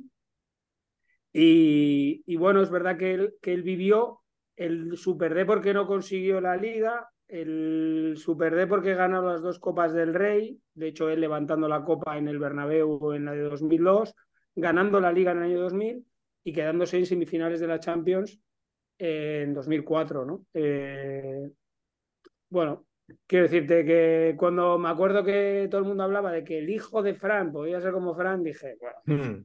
tendría que ser mega bueno para que sea como, como Fran, hmm. porque seguramente si Fran, con todo el cariño, hubiese jugado en el Barça o en el Madrid, pues se hablaría de que Fran era un jugador de época, pero bueno, como jugó en el Deport. Es mm. verdad que en la selección tampoco tuvo mucha presencia, de Clemente que tiró un poco de él y bueno, a Camacho le gustaba, pero, pero se quedó ahí un poco en que... Yo creo que él no estuvo bien en la selección, independientemente de que los entrenadores a lo mejor no eran los mejores, ¿no? Pero para él, pero que no apostaron decididamente por él, pero, pero los los partidos que tuvo yo le vi que no estaba muy, no sé, no, no sé si era un tema de mentalidad, de nervios o tal, pero no, no, no era el mismo jugador. a veces hay determinados jugadores que les pasa eso ¿eh? en la selección, o que no solo por el sistema, sino por cómo se sienten. En algunos mm. clubes se sienten súper importantes, llegan ahí, se ven un poco fuera de lugar y. Exacto. Totalmente. Es eso. Sí, sí.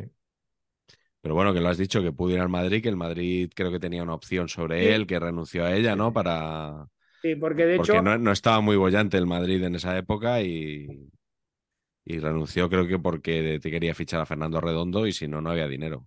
Sí, exacto. De hecho, eh, yo no me acuerdo de ese corte, pero, pero siempre se habla mucho de que García era muy agresivo con los, eh, eh, las personas que entrevistaba cuando tenían dudas. Y me acuerdo de una muy mítica a Javier Pérez, el presidente del Tenerife, que le insistía a Javier Javier y le acabo llamando ladrón.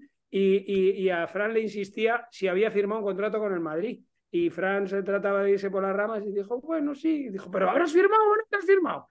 y, que, bueno, confesó un poco que había firmado ese documento, que era una, una especie de opción preferencial para el Madrid, que no acabó ejecutando, pero, pero no se fue nunca del Depor porque el Endoiro tenía bien claro que si permitía que se fuera Fran, pues le venía una encima que no iba a poder parar. Mm. Y evidentemente, pues, pues en aquel Depor, que es que claro, ahora cuando hablamos de jugadores que no jugaron en un grande, es que aquel Depor jugó en las semifinales de la Champions, ganó una liga, queda tres años segundo, sin contar la, de, la del penalti de Jukic, gana dos Copas del Rey. En aquel momento. Era un grande, sí, sí, sí. Sí, sí. Y, más jugadores que podrían salir. No sé si hablando contigo, Rodri, eh, el nombre de Naivet. O sea, sí, claro, como era marroquí y jugaba en el Deport, pues ahí pasó muchos años que nadie reparaba en él, pero es que era un central impresionante. Yo. Para jugar en cualquier equipo de la liga, en cualquiera. Yo, no sé si, si Carleto ahora me dirá que ha visto uno similar, que de qué año, no sé qué, que yo no me, no me acuerdo. Yo te digo que la temporada que el Deport le vi bueno, hacía mucho de estas de Neyvet, ¿no? Que sé que, que, arrancaba él, salía, la tocaba al, banda derecha al banda izquierda, se incorporaba aquí y acababa marcando gol. Le vi marcar un gol en Highbury eh, increíble, que él arranca, se va, le regatea a Berka, le entra Liumber, la da a la banda y, y acaba marcando el gol. Eh, que me acuerdo que, en marca titulamos súper original Europe's Living a Celebration, porque el Depor había ganado eh, allí y el Madrid había ganado no sé quién, y era Rosa de España, había sacado la canción o algo así. ¿Por cuarta vez o qué lo pusisteis? No sé, no sé. Lo cada 15 días.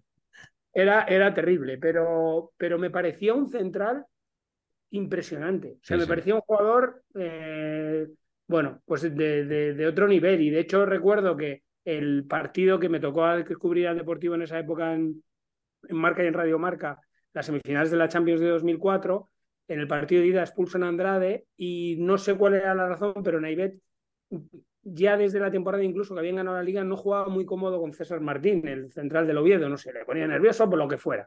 Y hay en la acción que, cometen penalti y los últimos minutos, cuando el Deport tenía que marcar dos goles para pasar, Naivet se coloca de delantero directamente. Le mira a Irureta y dice, yo me coloco aquí, que cualquiera que llegue soy capaz de regatear y marcar, ¿no? Yo, un día cuando me preguntaron qué me parecía eh, Virgil van Dijk, vais a pensar que estoy medio loco, y jugaba en el Southampton con Oriol Romeo, dije que era como Naivet e incluso mejor. Y me acuerdo que me miraron diciendo, este chaval es talón, que Naivet era la leche. Y yo no sé si Van Dijk es tan bueno como Naiveto, ha sido mejor, pero para mí es un poco ese nivel. Un, central impresionante que era capaz de colocarse arriba, de que tenía gol, que tenía tranquilidad, que no iba al suelo a lo loco, que sé, me parecía un jugador impresionante. Pero como dices tú, venía del Raja de Casablanca y vino al Depor, pues sí, acabó jugando en el Tottenham, pero el Tottenham pues no era un grande. Bueno. Venía del Sporting de Lisboa, de Portugal, ¿eh? Creo que sí, creo que vino de Portugal. Sí. Sí, sí. Bueno, pues nada, ya hemos esquilmado al Deportivo eh, también. Pacheco, eh, ¿por, dónde, ¿por qué latitudes te deslizas ahora? No, voy a hacer trampa porque este, Mágico sí que jugó. Mágico González, por supuesto. Eh, no, Mágico, Mágico, Díaz. Hay que desambiguar siempre. Matizar, matizar. Magic. Mágico sí que es verdad que jugó dos amistosos con el Barça. es verdad. Esto es la realidad. Quizá no es la continuidad de la que estamos hablando, ¿no? ¿En Estados Unidos o dónde fue? Sí, una, una cosa que se. Yo creo que estaban ahí en un prepalancas también importante, les hacía falta pasta y se ponen a jugar ahí unos partidos ciertamente absurdos en, en, en este pedo artificial este que te quemaba absolutamente todo. juegan allí. Y, y, hay un sinonevero de, de, mágico en esta, en esta concentración que es bastante grato, que es que por lo que se ve a Maradona se le ocurrió hacerse el gracioso y tirar y, y darle a la alarma de incendios del hotel y el que no salía era mágico, estaba absolutamente sopa y le daba un poquito igual todo el concepto. Y, ya está. Entonces se decidió que quizás no, no, por lo que sea, no le vamos a hacer una oferta al Cádiz para. Periodo de prueba no lo superó mágico. Yo creo que para, para evaluar en su justa medida lo que debió ser esta gira, eh, 5-3, un primer partido contra el no sé quién, creo que el Cosmos. Hat-trick de Usillos, amigos. Ah, Usillos. Usillos. Usillos. Usillos del Murcia. Sí, sí. Ah. Y, del, y de la Esto no lo canta en el Madrid, Usillos. Que, que, que, el Murcia le había dejado al Barça para la gira. O sea, es una cosa. Esto es todo. Eh, Otro tiempo. Un all-star loser, todo. O sea, extrañísimo. Pero claro, mágico, dices tú. Pues mira, a mí, yo creo que me hubiera gustado verle una temporada en un equipo grande. Una. Yo creo que no, no más, ¿eh? Para ver qué pasaba. O sea, yo creo que, honestamente, creo que acabaría jugando seis partidos. Eso es lo que creo que pasaría. Pero me hubiera gustado verle porque es verdad que, eh, eh, fíjate que ahora no tenemos las imágenes que, o sea, antes no teníamos las imágenes que tenemos ahora, que, que, que te haces un vídeo de highlights tirando de 50 mil millones de horas de, juego. Aquí tenemos tres cosas de estudio estadio y te ves las cosas que hacía el mágico. Y dices tú, pero es que este tío igual ha sido el mejor jugador de todos, ¿no? Y que no, que no haya pasado por, por, por todas estas cosas fenomenal, pero que no haya tenido una temporadita, una solo, ¿eh? una solo, en, un equipo grande, a mí me, me hubiera gustado. A ver con qué entrenador pones a Mágico. Claro, sí, es que yo, yo lo entiendo todo, ¿eh? que es muy difícil, pero hablando de jugadores de equipos que estaban muy por debajo de lo que era él, hostia, pues el Mágico me parece un ejemplo paradigmático. Ya, lo de que Usillos jugó en el Cosmos me has dejado. No, no, no. no, en el Barça. En el Barça. En el Barça contra el Cosmos. En el Barça contra el Cosmos en una gira. En una gira. Pero me ah. gusta más lo de Usillos. el amistoso, el amistoso ese de, Mágico lo jugó también Usillos. Usillos. Que se lo es que creo que estuvo en el Cosmos también. Sí. No puede ser que sea que fuera del Cosmos. Ah, puede ser, puede ser. Es que sí, creo que es que, que, me has dejado flipado y he visto y estuvo en un verano en el Cosmos. ¿Te estás documentando ahí live también o qué? Sí, sí, sí. Es que, me, para, para mí, es verdad que es de Murcia, pero eh, eh, para mí es Málaga. A mí, me, a mí bueno, que luego ha sido además director deportivo y tal, pero, pero Usillos era bueno, hostia. Lo que tampoco sabía que estuvo en el Castilla. Sí, al principio. Yo creo que vino de Argentina al Castilla, muy chaval, ¿eh? Qué bueno. Sí, sí, estoy leyendo aquí una noticia de, del Málaga, cuando lo, lo incorporan para, para una función ejecutiva, eh, pone que estuvo cedido brevemente en el Cosmos. En el Cosmos. Qué bueno. Pues vaya, vaya. Porque al Castilla viene de Boca Juniors. Al o sea, el Castilla ficha uno de Boca Juniors. O sea, maravilloso. Todo maravilloso. ¿Con quién vas tú ahora, Carleto? Pues yo voy con eh, Don Julio Cardeñosa. Hombre.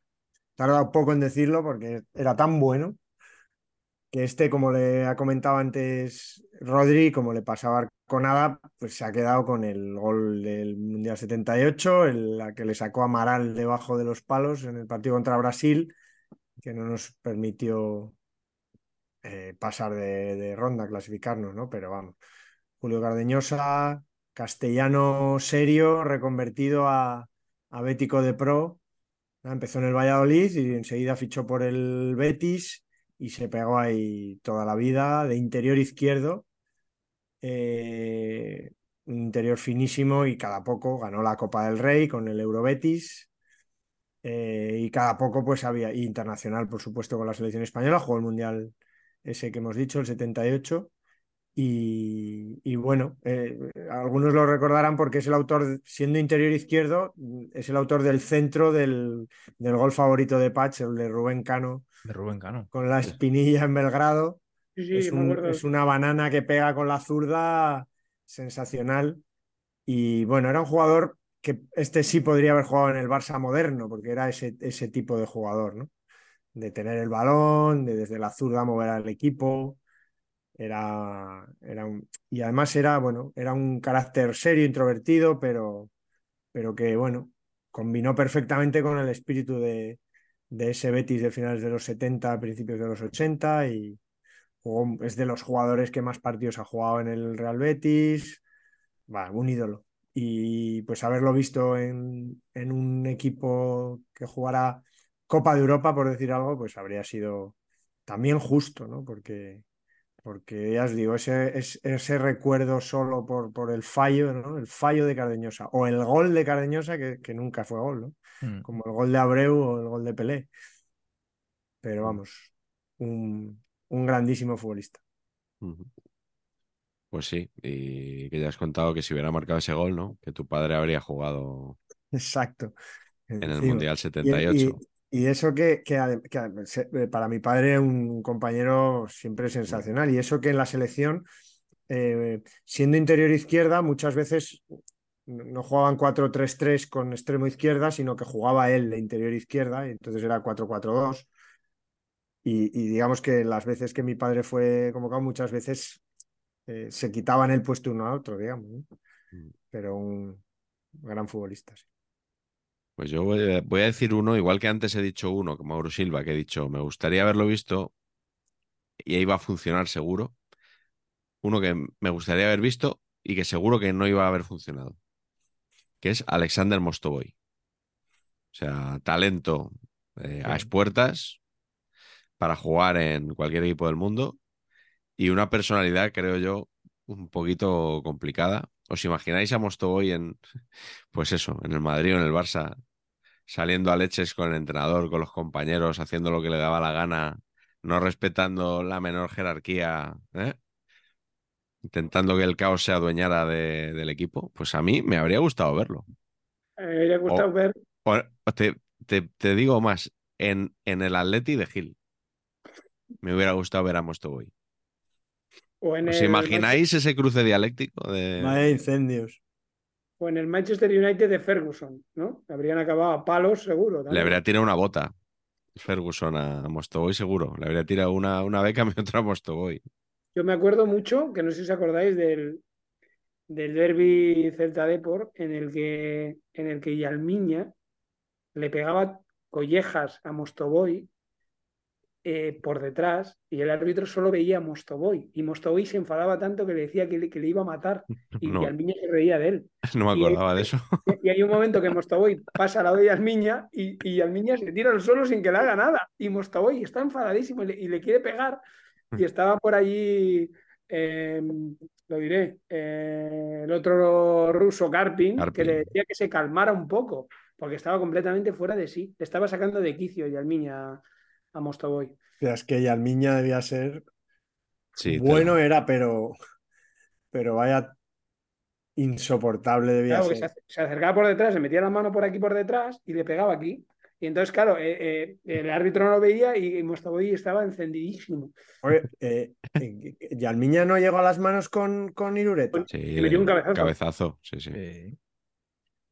Y Almiña, por ejemplo, que es un poco ese, ese perfil, ¿no? De, de, en un grande no, clase absoluta, pero yo no lo hubiese, no, me lo, no sé, yo soy un secretario técnico en un equipo grande y no ficho a Yarmiña. Pues un señor que tiene un penalti a Panenka en Milán cuando el Lepos está jugando la clasificación contra la orden de Irureta que le dijo que no lo tirara así, lo tiró y, y que, que, hacía lo que quería. Entonces, bueno, poco yo creo que Mostovoy es un poco eso, ¿no, Miguel? Sí, sí, sí, por eso lo, por eso lo decía. De luego hemos nombrado dos rusos que el y Mostovoy, que la imagen esa del ruso indolente, así un poco tal, no, no va con ellos. ¿eh? eh creo que un partido en el Alavés, en, el Deportivo Alavés, en segunda división. Creo, creo, que un partido y un gol. Lo contamos en el libro.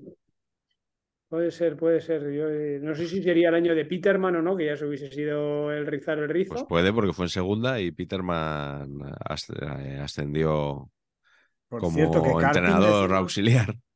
Decimos ruso, pero era estonio, ¿no? Sí, sí, pero juega con Rusia. Juega con Rusia, sí. sí. señor. Bueno, pues vamos con la cuarta ronda, creo que es ya, ¿no? Nos quedan dos jugadores a cada uno. cuarta ronda. Yo, yo he elegido en esta a, una leyenda de este club, del, del Southampton, que es Matt Letizier. que favor. El origen de los colores de tu equipo, ¿no? Claro que sí, claro que sí, que creo que todo el mundo lo sabe o, no, pero que, un señor eh, que jugaba en el, en el Athletic, bueno, en el Club Vizcaya en el año 1904, le mandan a comprar camisetas del Blackburn Rovers, no encuentra camisetas del Blackburn Rovers y decide en el último minuto, cuando va a coger el barco desde Southampton, comprar las camisetas de Southampton. Se presenta con 25 camisetas eh, rojiblancas para el equipo de Bilbao y 25 para el equipo de Madrid. Y cuando las ven dicen que no les quieren usar y estuvieron en barbecho varios meses, hasta que al final las camisetas del, del Blackburn Rovers, estas con las que jugaba el equipo, pues empiezan a deteriorarse y acaban jugando tanto el Athletic de, de Madrid como el Athletic de Bilbao, los dos con, con los colores rojiblancos. Y, y de hecho, conocía eh, le conté esa historia a Ariel Romeo cuando fue al Southampton, que no la sabía, que trabaja con, también con nosotros, y gracias a él pude conocer a Leticia, que es un auténtico personaje en el ámbito total de la palabra. Él es, eh, es un tío cercano, pero bueno, eh, es capaz de, recordar todos los goles que metió y luego olvidarse el teléfono en la mesa. O sea, es, tiene una personalidad eh, muy divertida y es un poco contradictorio las cosas, ¿no? Porque tú te imaginas que alguien que tiene tan buena memoria para recordar cualquier gol que marcó tendrá una memoria buenísima en todo, pero no, no es el caso. Y bueno, tiene una particularidad que yo creo que él fue muy bueno, muy bueno, muy bueno. Todo el mundo le reconoce que tenía una técnica impresionante, las faltas, los penaltis, el golpeo, fuera del área, un poco indolente, eh, pero tampoco terminó de asentarse en la selección con esa clase que tenía. Eh, él podía haber jugado en Francia o en Inglaterra, porque creo que era de, muy cerca del Canal de la Mancha, y por, el sitio este, Guernsey, o que es el, sitio donde había nacido, le daba la posibilidad de haber elegido cualquiera de las dos selecciones, pero en aquel momento él eligió jugar con Inglaterra, porque él había vivido en Inglaterra después toda la vida, y en Southampton y, no, no terminó de consolidarse. Yo no sé si llegó a jugar algún gran torneo, que, que esto como estoy hablando de memoria y no, no lo he mirado, pero, pero creo que no. Yo diría que no llegó a jugar con la selección ni la Eurocopa del 96, ni... Desde luego no, no recordamos, ¿no? No. Yo creo que en la Eurocopa del 96, cuando juega contra España y nos echan a penaltis, yo creo que no. Y en el 98 la historia de la eliminación, que era Glenn Hodder el seleccionador, que ahora hace poco volví a ver el documental de Beckham, yo creo que no, no llegó a jugar en, en, en, ese Mundial de Francia. Pero es verdad que había mucha competencia, pero con la clase que tenía y, el, y eh, la capacidad de marcar goles, pues uno se imaginaba, no sé, más presencia en la selección. Jugó ocho partidos, ¿eh? Pues fíjate. Con la selección, o sea que pues entonces claramente no. Yo, yo sí que le sí que le recuerdo eso y bueno, luego también con de esto de poder visitar Southampton varias veces porque él es em, bueno, pues el, embajador del club, ¿no? Eh, que es embajador del club y que yo creo que el Athletic Club por eso decidió que el, el One Club Men, el, el premio que dan a los futbolistas que han tenido una trayectoria en un único club, se lo dieron a él también por esa vinculación que tiene Southampton con el Athletic, ¿no? que como ha dicho Carleto. Eh, aunque realmente él jugó un partido con el equipo de su pueblo, este el Guernsey, que mm, porque cuando dejó el fútbol le quisieron convencer, digo, porque en teoría no fue Juan Club originalmente, pero bueno, el equipo de su, de su pueblo estaba en la, no sé, la categoría 9 como si fuese la regional y le dijeron que quería jugar, pero bueno, hubo unos aplazamientos por unas inundaciones y entonces tenía que jugar no sé cuántos partidos seguidos aplazados y dijo, pues yo no, si puedo compatibilizarlo con mis comentarios en Sky Sport voy a jugar. Y entonces finalmente jugó un partido, que ya que tenía ya 40 y no sé cuántos años, o sea que realmente originalmente solo jugó un, en un único club. Pero, pero sí, una de estas cosas que me ha permitido este trabajo, poder conocer a un tío como, como Letizier. Yo creo que en algún momento hablamos de Letizier por algunos tweets eh, controvertidos sobre las vacunas del COVID. Sí, ahora se ha hecho un poco negacionista del COVID. Sí, y en, su perfil de Twitter tiene un tweet fijado en el que ofrece a sus seguidores un 40% de descuento en unas pastillas aquí que dice que valen para la ansiedad, la depresión, los dolores o el insomnio. Introduciendo un código que te da el señor Letizier, pues tienes tienes descuento en, esta medicación. O sea que las vacunas no, pero esto por lo visto sí, sí cree en ello. Yo, yo estas cosas cuando las leo me provocan así, no sé si a vosotros pasa lo mismo, cierta intranquilidad. Es como cuando oigo a... Desasosiego. Que, es de otro gremio, ¿no? Eh, que, que, es el de Carleto, cuando leo que Gwyneth Paltrow pues está un poco en el mismo en ese plan, ¿no? Y no sé, Pues sí, te provocan desasosiego, como dices tú. Fue el primer One Club Men, ¿no? Del Athletic, ¿no? Sí, sí, el primero. primero. por, yo creo que por esa conexión con próximo, El próximo va a ser alguno de la Real, yo creo. Pero deberían dárselo a alguien de la Real, ¿no? Yo, yo... creo que ese premio, lo hemos dicho aquí alguna vez, se dignificaría si le dieran a alguien de la Real y a alguien del Real Madrid. Yo creo que, que para mí, eh, Gorriz yo, yo se lo daría Arconada, ¿eh? pero bueno, sí, tendrían que elegir a alguien de la Real Sociedad porque hay varios. ¿eh? Hay varios de ese equipo. Hay varios, Gorriz, Gajate, si no me equivoco, ¿eh? Larrañaga, Arconada, me voy a dejar alguno y Zamora, creo. No, no quiero equivocarme, hay varios que pueden ser. Además, tíos, tíos que, que, que no sé, que, que, caen bien a la gente. No sé, igual la Rañaga, como fue comentarista en la TV, pues los que son más de allí dicen que la Rañaga era muy pro real y muy anti-atleti. No sé, me lo invento, ¿eh? No, no, no, lo, no tengo muy controlado a José en la Reñaga como comentarista en la TV desde hace 25 años que no vivo allí. Pero, pero creo que sí dignificaría el premio si se lo dan a alguien de la Real. A un rival, ¿no? Y, sí, Xavi Prieto también, ¿no? Mm, yo creo que. los que has nombrado tienen más, más palmares que Xavi Prieto. Mm. Manolo Sanchís es un capitán del Real Madrid que mm, Nacho. se lo han dado a Puyol ¿no? del Barcelona parece como que no quieren dárselo a uno del Madrid, pues bueno, entiendo que, habría muchas críticas, ¿no? Pero bueno, demostraría también muy. Mm. bueno, Yo también que creo por que. encima de eso, ¿no? Igual que a uno de la Real, claro que es. Pero bueno, supongo que habrá mucho ultra que, que sería muy coñazo de aguantar. Yo, yo, creo que ese premio que por el momento se lo han dado a Maldini, a Mayer, a Puyol que has dicho tú, a Billy McNeil. A Ryan Giggs a Kicks y el año pasado se lo dieron a Pinto, ¿no? Al de y este año a Pinto, sí. Eh, creo que deberían dárselo, sí. Yo estoy de acuerdo contigo que, bueno, y aparte de las que ahora hay, muchos, pero hay un femenino que también se lo han dado a, a Siege, creo que se lo, se lo dieron a, a otra alemana, Wunderlich, me parece. Pero, pero creo que sí que deberían dárselo. Dices que hay muchos, pero algún club de esos que igual a alguna parte de la afición no le gusta, ¿no? Pero yo creo que estaría. A Bocini, ¿no? Le dieron. Sí, Bocini se lo dieron eh, porque sí que, que, fue muy emotivo. Me contó Galder que estuvo con él, eh, pasó el día con él y sí, sí. Bueno, veremos quién es el, próximo Juan Clubmen, que yo, eh, el que me queda es Juan Clubmen, ¿eh? que lo sepáis. Vale, vale. Pues te tiramos el cebo y a ver con qué nos sorprende ahora Pacheco. Pues yo con uno de este verano, que es Darder.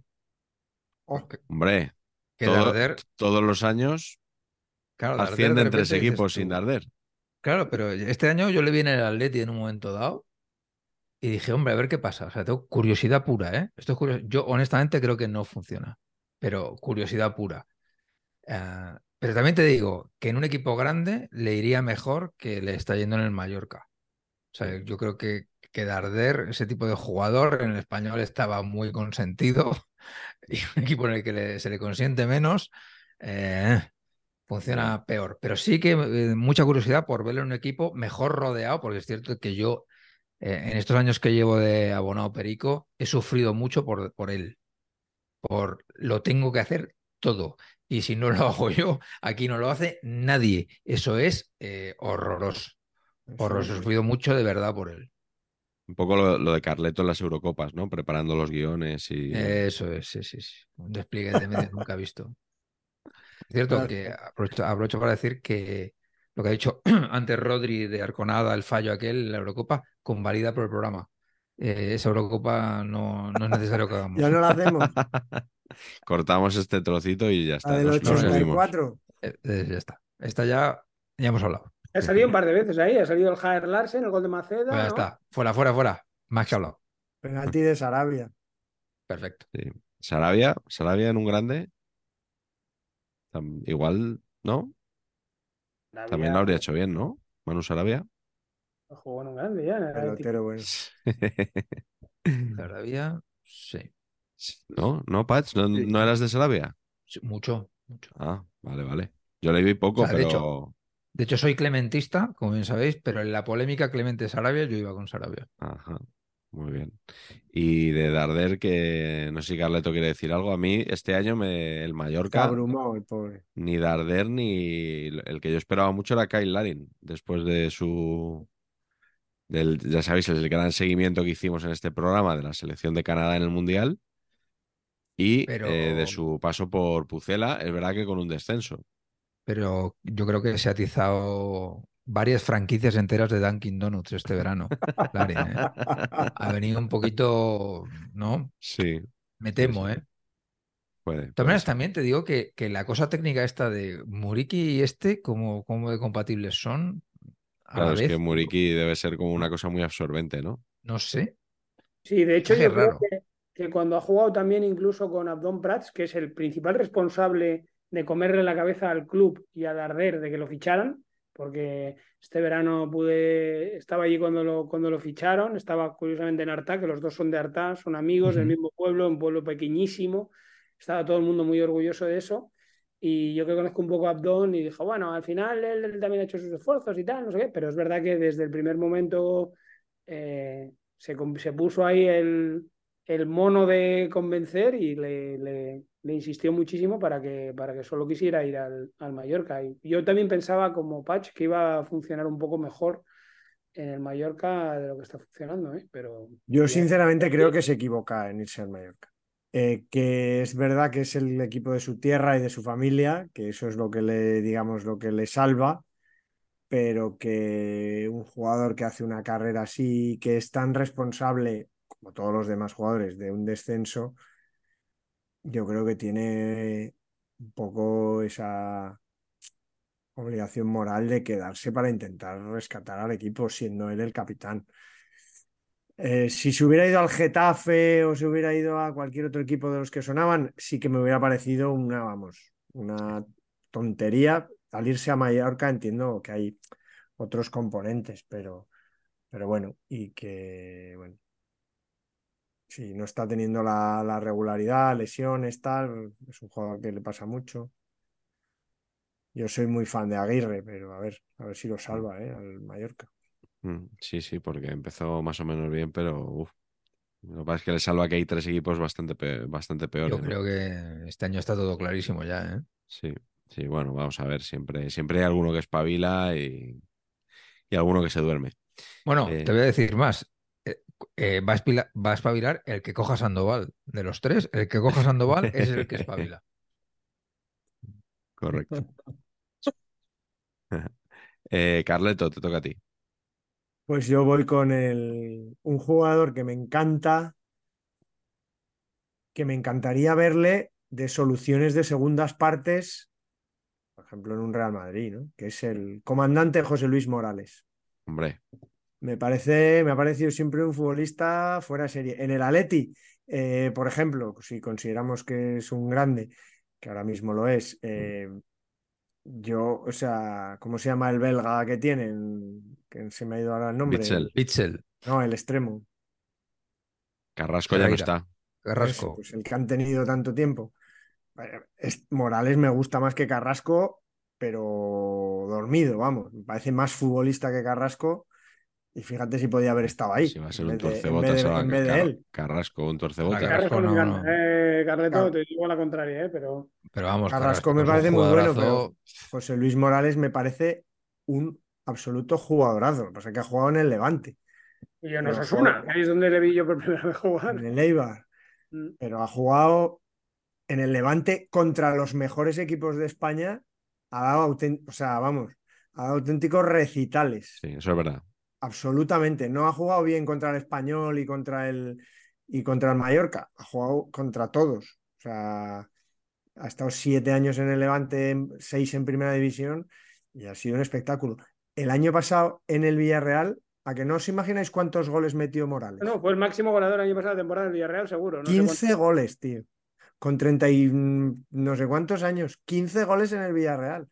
Y jugó, vamos, jugó los ratos de, de cualquiera. A mí me parece un futbolista. Son muchos, no me, lo esperaba esa cifra. No, por eso, ¿no? Yo, yo ¿Ha contrastado ese dato? Sí, sí, sí, Juan María Alfaro. 15 goles en todas las competiciones. Y metió muchos en Europa League, creo. Al principio, porque al principio Unai le ponía mucho en Europa League. La, la, Europa League, no la Conference, ¿no? O la Metió dos en Copa del Rey. Igual era Conference. Metió dos en Copa del Rey, seis en Europa League y siete en, y siete en liga. jugando 19 partidos de titular, 15 goles. ¿eh? Ojito.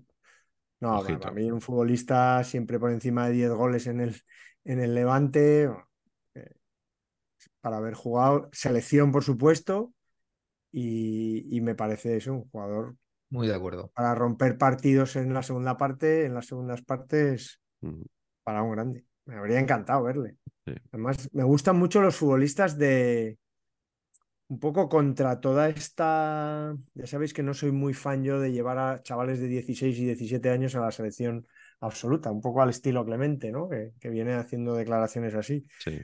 Eh, me gustan los jugadores de maduración tardía. Me, me- me encantan esos jugadores que hasta los 24 años, 25 no tal, y de repente tienen 12 años buenos hasta los 37, que dices, pero ¿de dónde han salido? ¿Dónde estuvo? Este estuvo en el. Parla y en el... ¿No? Joder, equipos así, ¿no? Iba a Richa Duriz, ¿no? Que te gustaba en la Eh, eh, perfecto. O en- Ludiz también, sí, sí, compara- comparabilísimo, vamos. Jaime Mata. Eso es. Bueno, Pues ahí pues, está. pues sí, nos gusta. Nos gusta el comandante Morales. Un saludo al otro, al otro comandante Morales, al que nos Al Chengue. invitó a, Hombre, a Cuenca hace ya Ah, amigos. año y medio, que pasamos un gran día allí con, con el Caricato, con, con la huerta. sí. Hace la mucho que no sabemos nada de, ¿Del Caricato o de Morales? del caricato. Morales a veces nos deja sí. comentarios en el canal. Eh, el Caricato ni eso. O sea, Caricato, estoy en un proyecto con el Caricato. ah, bueno, es verdad, es verdad. ¿Y, al- y va al día el proyecto? o- Eso no creo. Eso no creo. Por culpa del Caricato y de otros, que no, que no son sobre- Pacheco. Por cierto, por culpa, os tengo que decir de que igual vuelvo a Cuenca pronto ¿Así? y que igual alguno de aquí viene conmigo. No digo más porque todavía se está gestando. Joder, qué bueno. Madre mía. Vamos a Pues presentar el podcast de Pumares en Cuenca. Hombre, yo creo que te- ya has visto mi- mis capacidades reporteriles. Si mientras que te haga ahí un informe pacheco sobre las casas colgadas o lo que sea, tú me dices, yo voy ahí, pam, Vale. pam. No es, en este caso no es futbolístico, Ah, pero alguno de aquí igual me acompaña. perfecto. Bueno, bueno. Pues Pues nada, nada, lo dejamos, lo dejamos ahí. Eh, mi siguiente jugador ha salido antes en la conversación en su faceta de entrenador, concretamente del Real Oviedo, que es Álvaro Cervera. Eh, extremito bastante apañado, diría A un yo. grande le ves, tío, a Cervera. Es que lo tuvo fichado el Barça, Bueno, a de ver, Cruyff. es- Estebarán, tío, Estebarán, sí, Bueni- te lo- Lo buena- tuvo fichado el Barça y se Buena cayó, acotación. se El cayó por la de Cruyff rodilla. en sus últimos estertores, además. ¿no? Es catch. Claro, Yo creo, sí, sí. yo creo que habría, ¿no? habría Claro. salido mejor. Cela. Habría salido mejor que todos esos y que Escurza y que Sánchez Jara, eh, Álvaro Cervera. A mí, jugador que me gustaba, ¿eh? Eh, Mallorca, luego lo fichó el Valencia, siempre con también. España. No, me gustaba mucho, ¿eh? Pero para un grande Sí. no lo sé, ¿eh? Sí, sí. Y me gusta mucho la mutación, ¿no? De extremo habilidoso buenísima. superatacante a delantero, a, perdón, a entrenador mm, más reservón de la historia del fútbol español, reconocido por él en ruedas de prensa, que a mí me, me gusta mucho la, un poco la, eso, la admisión de ese perfil, ¿no? Y tomar un poco distancia respecto a, a sí mismo. Pero sí, sí, lo, lo tuvo el Barça fichado, Pacheco. O sea, no son cosas que me broten a mí así espontáneamente. Tiene toda No una son base. cosas que te inventes. Tiene toda una base, todo está argumentado.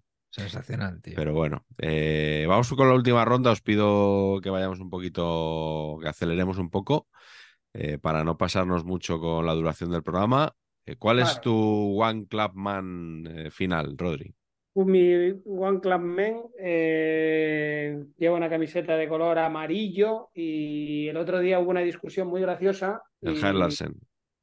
No, y era del Villarreal, Bruno Soriano, que me parece un jugador súper infravalorado, que fue a la selección porque era de cajón que tenía que ir a la selección y fue a la Eurocopa de 2016.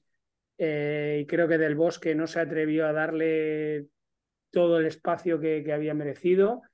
Y, bueno, durante mucho tiempo pensé que no iba a tener eh, el reconocimiento que merecía. Un futbolista con una clase espectacular, capaz de, de abarcar muchísimo campo, inteligente en el campo, le, le pegaba faltas, penaltis, ni ningún mal comportamiento sobre el terreno de juego. Me parecía espectacular y yo creo que, que bueno, como jugó en el Villarreal, es verdad que en un Villarreal muy bueno, pero, pero creo que no tuvo el reconocimiento realmente que, que, que, merecía. Luego, además, lo viví, lo pasó fatal, porque no sé si os acordáis, estuvo en una lesión. Mucho tiempo lesionado, que no se sabía cuándo volvía. Pobrecito. Y, y, acabó volviendo por su cabezonería. Jugó unos cuantos partidos a buen nivel y lo dejó. Pero fue, se emperró en volver y, y luego además en el trato es una persona muy reservada. Yo cuando hacía la selección pude conocerle eh, muy majo, explicando el juego muy didáctico, pero un tío bastante reservado. Y, creo que un poco, bueno, pues esos futbolistas que si hubiesen jugado en otro sitio, creo que lo hubiesen hecho muy bien, creo que podía haber jugado. Sí. En el Barcelona perfectamente, habiendo sido sustituto de Busquets para darle recambios, porque ficharon a cada tronco son, y no quiero hablar de muchos más, pero algunos otros que ficharon para ese puesto que eran horrorosos y que creo que Bruno Soriano lo hubiese hecho espectacular, espectacular ahí, la verdad. Fíjate que decíamos antes que si había algunos que pedían a Cazorla por delante de Modric. ¿Os acordáis del mítico y Song va a ser más importante para el Barcelona que Modric para el Madrid? Bueno, son... bueno. Esa fue buena, ¿no? ¿Por qué no? no Fue bastante, no sé, a mí me hizo bastante gracia. Debo decir que tuve dudas si meter a Bruno Soriano o a Joaquín, el del Sporting. Porque eran dos. Joaquín Alonso. Joaquín, el del Sporting, muy bueno. ¿eh? Pues yo pensé en Joaquín, el del Betis. También. Joaquín, el del Betis. Bueno, sí, es verdad que podía haber Es un Fran, un caso Fran también. Vamos, ¿eh? Joaquín, el del Betis, no tengo ninguna duda, me habría encantado. Tuvo un rato ahí. En el Madrid, le, pega al Madrid, ¿no? Le pegaba al Madrid. Le pegaba más el Madrid, pero bueno. Yo creo, yo creo que no sé si os pasaba, que, creo que esa sensación tuve, que, que, en el Valencia ese de Emery, que todo el mundo decía que era muy, que tenía mucho mérito, que quedara tercero, jugaban Joaquín, Silva, Villa y Mata. Y, y, yo creo que tanto Joaquín como Silva, que es otro que, bueno, Silva jugó en el City, que sí es un grande, ¿no? Ahora podemos decir, o por lo menos en la época que él estuvo. Eh, pero sí que me dio la sensación de que era, que era mucho talento desaprovechado ahí porque quedaban terceros, ¿no? No sé, era un poco... Y yo creo que tanto Joaquín le veía muy para el Madrid, Silva le veía muy para el Barça, eh, yo creo que Juan Mata en aquel momento le veía para cualquiera de los dos y Villa, bueno, fue al Barça, pero podía haber ido al Madrid, ¿no? Eh, tenía un, una parte de arriba el Valencia impresionante, la verdad. Sí, la verdad. El Madrid fichó a Figo y podía haber fichado a, podía haber fichado a Joaquín perfectamente. Más joven, más joven y no te digo yo que, que, fuera peor que el Figo que llega al Real Madrid. a lo mejor no, había ganado las elecciones eh, el Florentino con, Joaquín, pero bueno. Pudiera ser. me refería al otro Joaquín, ¿eh? Joaquín Alonso, que, luego además se hizo conocido por el fútbol sala, o sea, por el fútbol playa incluso. ahora es, Ahora es el Relaciones Públicas del Sporting. Sí, y que de hecho el último día que estuve con él me enfadé, fue muy gracioso porque para que los que no me conocen, llegué yo allí a Joaquín, había leído un artículo que se metían con él y estaba yo más indignado que él. Y él me decía, bueno, a mí me da igual. Y yo le decía, ya, ya, pero que tú no te imaginas un artículo no sé qué medio hablando mal de Arconada. Y me decía, ¿Y ¿Por qué se metían con él? Pues, pues, pues, porque ahora estaba con la, nueva propiedad y no sé qué. Ya, pero su papel es de relaciones públicas. ¿Qué cojones? Exactamente.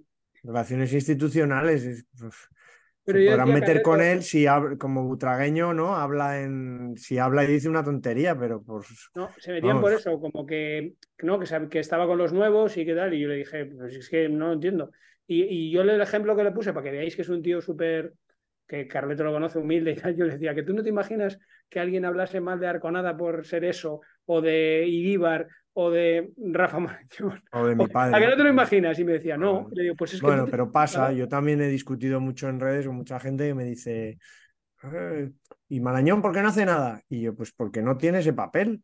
Claro, él no puede ir y decirle al, al, señor Chen que, que, ponga más dinero. Pues lo mismo. Eh, eh, esto, esto era, pero era un una faltada bastante nivel alto. Y menos mal que está Joaquín en el Sporting, porque si no serían todos los, de, los mexicanos. Mm. hace falta alguien que le diga a los mexicanos esto es el Sporting y, yo soy la cara que el que pone la cara de la historia del Sporting. si no estuviera él. Claro, y Garleto no será mejor que si cumple Yuca 200 partidos o el jugador que sea le dé una placa o un Joaquín que, que, se lo dé un señor mexicano, pues será mejor, ¿no? Que se lo dé Joaquín, que es el tío mejor, que, mejor representa al club, ¿no? Pero, bueno, sí, Joaquín me encantaba también. Era muy, muy poco ¿no? Muy, como igual decíais lo de Fernando, ¿no? Que uno era calvo y este con bigote, ¿no? Pues estas cosas que igual ahora en el fútbol actual no se llevan, ¿no? Yo me acuerdo que este tiene uno de los de esas de haber ido a la selección hasta el 83 y luego desaparecer y volver a la selección como cinco años después. Que, o sea, de los que más tiempo pasó desde que había dejado de ir hasta que volvió. Tenía ese uno de esos datos chulos. Mm. Lo tenías, pero no, no lo tienes a mano, ¿no? Por lo que sea, central de datos. Que, me acuerdo de eso, que, volvió. Sí, nos vale, nos vale con, el, dato aproximado, no hace falta que sea preciso. Cuando ya parecía que no iba a ir nunca más, de repente le volvieron a llamar. Mm, como Villa. Eh, Pacheco, tu último jugador, por favor. Mi último jugador, ofendiendo pero me la pela. A Rodri y a señor Ranedo es Julen Guerrero, eh, porque es que me parece que es, o sea, que esta categoría está creada para Don Julen. Hmm. Don Julen tiene problema este, problema por arriba y tiene problema por abajo, problema de, chico, ya que no juegas, vete a otra cosa más pequeña. Pero en su hype, cuando la Julen manía y toda esta cosa, más allá de la, de la Julen manía, que era guapísimo, y las niñas y el super pop y toda esta cosa estupenda, es que era un jugadorazo del carajo, o sea, exagerado. Yo en, en, 18 años no he visto, teniendo el 18 años, no he visto un jugador más impresionante que Julen. Me, flipaba, me flipaba. Es que era, hacía todo. Y yo, eh, que en su momento fue muy crítico de, pero bueno, tío, sal de ahí. O sea, ya está, si es que te tienen ahí apartado, sal de ahí, vete. O sea, yo hubiera querido que se hubiera venido al Madrid inmediatamente y me pareció, respeté muchísimo el decidir me quedo, me quedo, me quedo, me quedo, me quedo. Me costó más respetar el no me voy, no me voy, no me voy, porque pensé que tenía fútbol todavía. Pero luego, visto con perspectiva histórica, digo, oye, qué bien, tío. Te has quedado ahí toda la vida, en tu club de toda la vida, One Club Man, de puta madre. Y creo que había más Julen de lo que vimos, ¿eh? que no sé por qué entró en esta espiral de, a ver, yo creo que él tuvo, Pache, el problema de que él se lesiona. Sí, sí, sí. Y cuando se vuelve de la lesión, yo, yo te digo, yo he visto mucho jugar a Joan Guerrero en directo. Pierde ese. El, el que llegaba antes de que todo. El castañazo, el, el pum. porque, sí, sí, porque, es que él se presentaba en los sitios, en, en, el área claramente, porque era muy, o sea, era muy visual, llegaba un mucho poco instinto. marcaba, pero también en el centro del campo, cuando bajaba a ayudar al centro del campo, sí, sí, sí. llegaba y, era capaz de meterle la puntita y llevarse el balón. Entonces, cuando perdió ese segundo o medio segundo de llegar antes, él yo creo que entró en una espiral de, a nivel mental, yo creo que en esta época él hubiese funcionado mejor, sinceramente, porque creo que hubiese tenido ayuda psicológica, que en aquel momento no la había, y entró en un bucle bastante feo. Yo me acuerdo de un partido de Copa del Rey que fui a cubrirlo de primera ronda, eh, que estaba Valverde entrenador la primera etapa. El Atleti viene el año anterior la gimnástica de Torre la Vega y van a jugar a Segovia y juega con todos los titulares, menos Julen Guerrero de titular, que, Valverde ya no le estaba poniendo. Y, juega Julen Guerrero en vez de Yeste, con el equipo de gala. Y no es capaz el Atleti de, ir ganando la eliminatoria, partido único como ahora. Y Valverde le quita en el minuto 75 y Guerrero enfadadísimo, claro, porque al único que le quitan es a él, entra Yeste y mete gol. Y me acuerdo que se fue hundido para, para Bilbao, eso debía, estamos hablando de la temporada 2004-2005, debía ser 2004, septiembre de 2004, y para él era muy duro ver que, que ya era de los suplentes de esos que juegan la primera eliminatoria de la Copa del Rey contra un gimnástica segoviana, ¿sabes? Era, era difícil para él y al final yo creo que tomó la decisión correcta, es mira, no me quiero ir a ningún otro sitio, no me quieren, pues me retiro y ya está. La semana pasada concedió una entrevista en, en El Mundo en la que decía que le gusta. Es imagen del ganso de repente, ¿no? Eh, sí, que le hablaba un poco de su vida metrosexual, eh, de que le gusta mucho eh, cuidarse, que se echa muchas cremas, que le gusta tener muy, muy buena presencia siempre y tenía un reportaje fotográfico, efectivamente, con esta marca que no sé si ustedes consumen, que es eh, el ganso. No sé si sustituirá a Odriozola como imagen de, de la marca, que ya saben que cuando llegó al Madrid firmó con el ganso y bueno, no, no, no le fue muy bien luego. Es, es quinto mío. Así es, del 74. Sí. quinto mío. Mi, quinto más ilustre es Raúl González Blanco, por cierto, Pacheco. No olvidemos a su hermano José Félix, ¿eh? José Félix. Hombre. Siempre hay que mencionarlo. Está a su hijo Julen John. Claro. Está en el libro de, paquetes, en el 11 del Atleti, yo creo que está, ¿no, Miguel? bueno, está en el libro de Saber Empatar, eh, Rodri, si no te importa. Sí, sí, sí, pero digo que como si hubiese Eso es el libro del que usted me habla, yo, yo a saber lo que hay ahí. Ahí puede haber... Son libros que se entienden, pero se hablan. Ahí, puede haber brasileños en el 11 del, del Athletic, en ese libro. Sí que está, sí. Eh, creo que está, porque digo, porque me acordaba de que la caricatura era muy graciosa, por eso lo decía. Sí, sí, sí, está, está, está. está. Venga, Carleto, tu último jugador.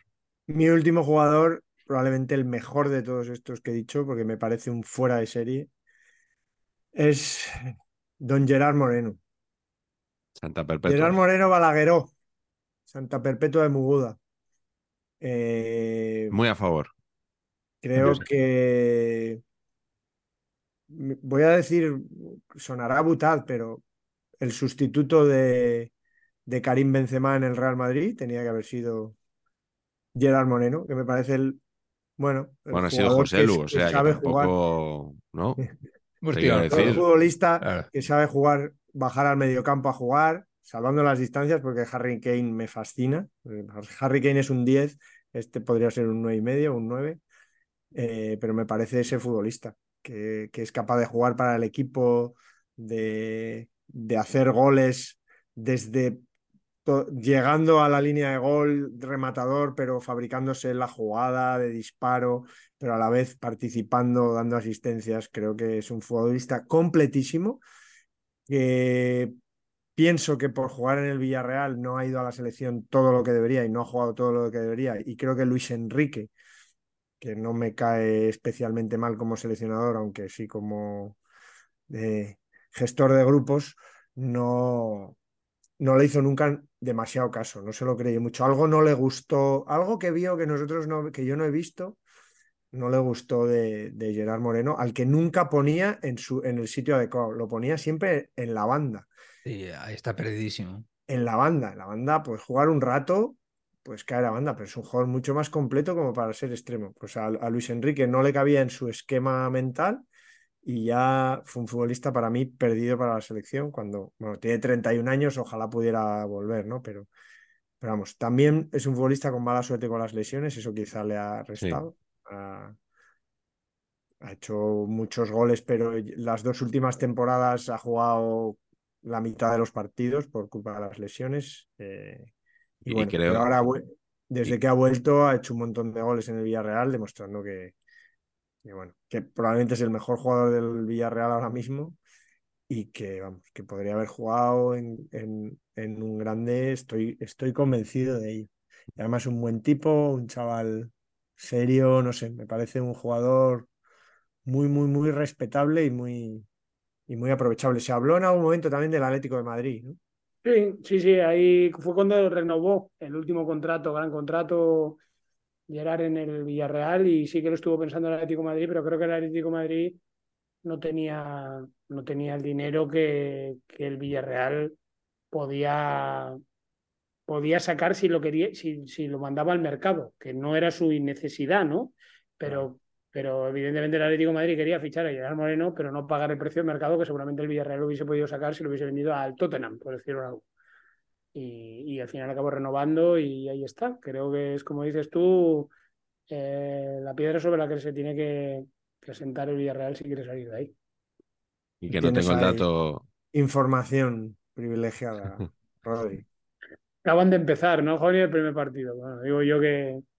Juegan de Copa, uno adelantado, ¿no? Sí, contra el Zamora. Contra el Zamora juega mañana. Habrán jugado ya cuando. Sí, cuando habrá salido, habrá salido. el Zamora de Guruchaga. También. Que iba a decir que no, no tengo el dato eh, preciso tampoco, Carleto, pero había un. La temporada pasada, por lo menos, el Villarreal con y sin Gerard Moreno eran dos equipos distintos. O sea, uno era de equipo de Champions y el otro era equipo de descenso, prácticamente. Y ahí se veía, se veía la importancia de este jugador. Bueno, para cerrar, yo me he buscado uno panenquita también, uno de fútbol internacional, como ha hecho Rodri al principio. Pues hemos empezado con el Jaer Larsen y yo quiero acabar con David Ginola, eh, jugador que yo creo que nos enamoró a todos en, en, los 90, en aquellas eliminatorias contra el Real Madrid, y que luego, si te fijas bien, pues es un señor que, claro, pilló un PSG que no era nadie, porque tiene una Liga de Francia y dos Copas de Francia en su palmarés, este señor nada más. Jugaba con Euro en, contra el Real Madrid en la UEFA y en la Recopa, o sea, es que ni siquiera eran eliminatorias de la Copa de Europa, ¿no? O de la Champions. Eh, y luego en Inglaterra se fue al, al, famoso Newcastle del que hablaba antes Patch, eh, que tenía dinero pero que tampoco ganó nada. Eh, y, y, estuvo en, bueno, en más equipos, estuvo en, luego en el, en el Tottenham, que ya hemos dicho antes que, que tampoco es un grande el Tottenham. Se fue al Aston Villa y acabó en el Everton. O sea, muy... Ahí está. Entonces, eh, bueno, este señor yo creo que podía haber jugado perfectamente en un, en un equipo de primera línea europea porque tenía talento para, para ello. Y luego acabó ahí de, de presentador guaperas, Patch, de, de, galas y este tipo de cosas, ¿no? Que, que tú lo tendrás, ¿cómo lo tienes ahí? Eh, o sea, Gullit, Drogba, Ginola, hay como una un grupito, ¿no? De presentar, de futbolistas que luego se hacen presentadores de galas. Ginola tiene pinta, ¿no? De presentar, sí, sí. Sí, sí presentó, galas de estas, ¿no? Presentó alguna del Balón de Oro, sí. Si no recuerdo mal.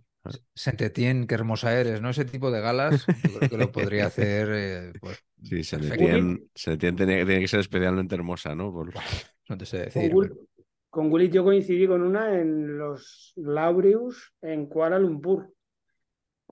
Eso es para presumir. Eso es para presumir de que has estado ahí. Y, ¿eh? y, y, yo hecho, enseño la foto con la que estamos y la gente dice, me suena ese. Y nadie sabe que es Gullit porque tiene el pelo muy corto. Claro, Entonces, es que parece otra persona.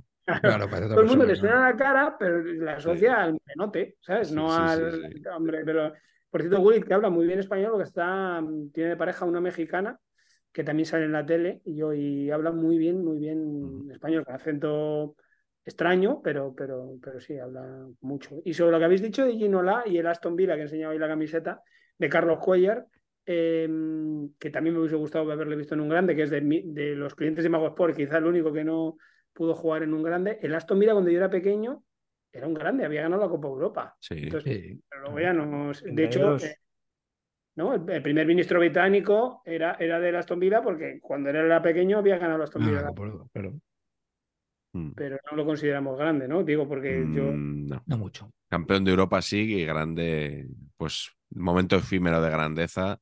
Aunque ahora está mejor, ¿no? Este año. Hombre, Sí. Don Unai y, y Pau Francisco, es que está, es que ahora tienen uno.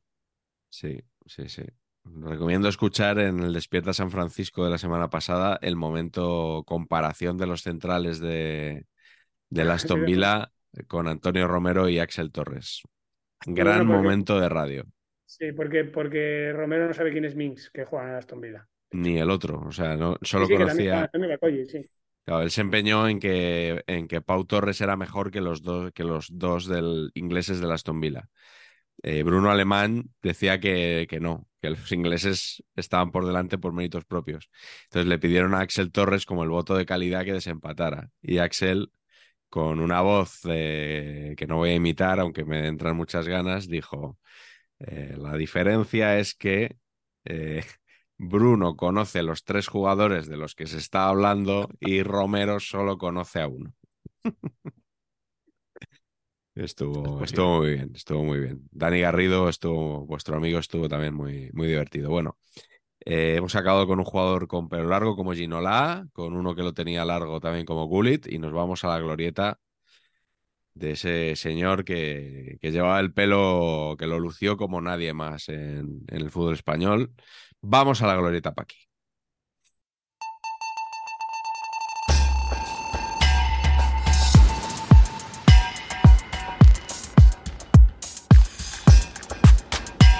Pues en la glorieta Paqui de hoy hoy ha sido un poquito más previsible, Patch, porque a veces, sí, sí, si hablamos de jugadores, un poco trasladas el tema del programa a los entrenadores, que nada que objetar, ¿eh? o sea, es un recurso muy válido y, bueno, esta vez eh, la pregunta que nos propones para la glorieta Paqui de hoy es, ¿este entrenador está para un grande?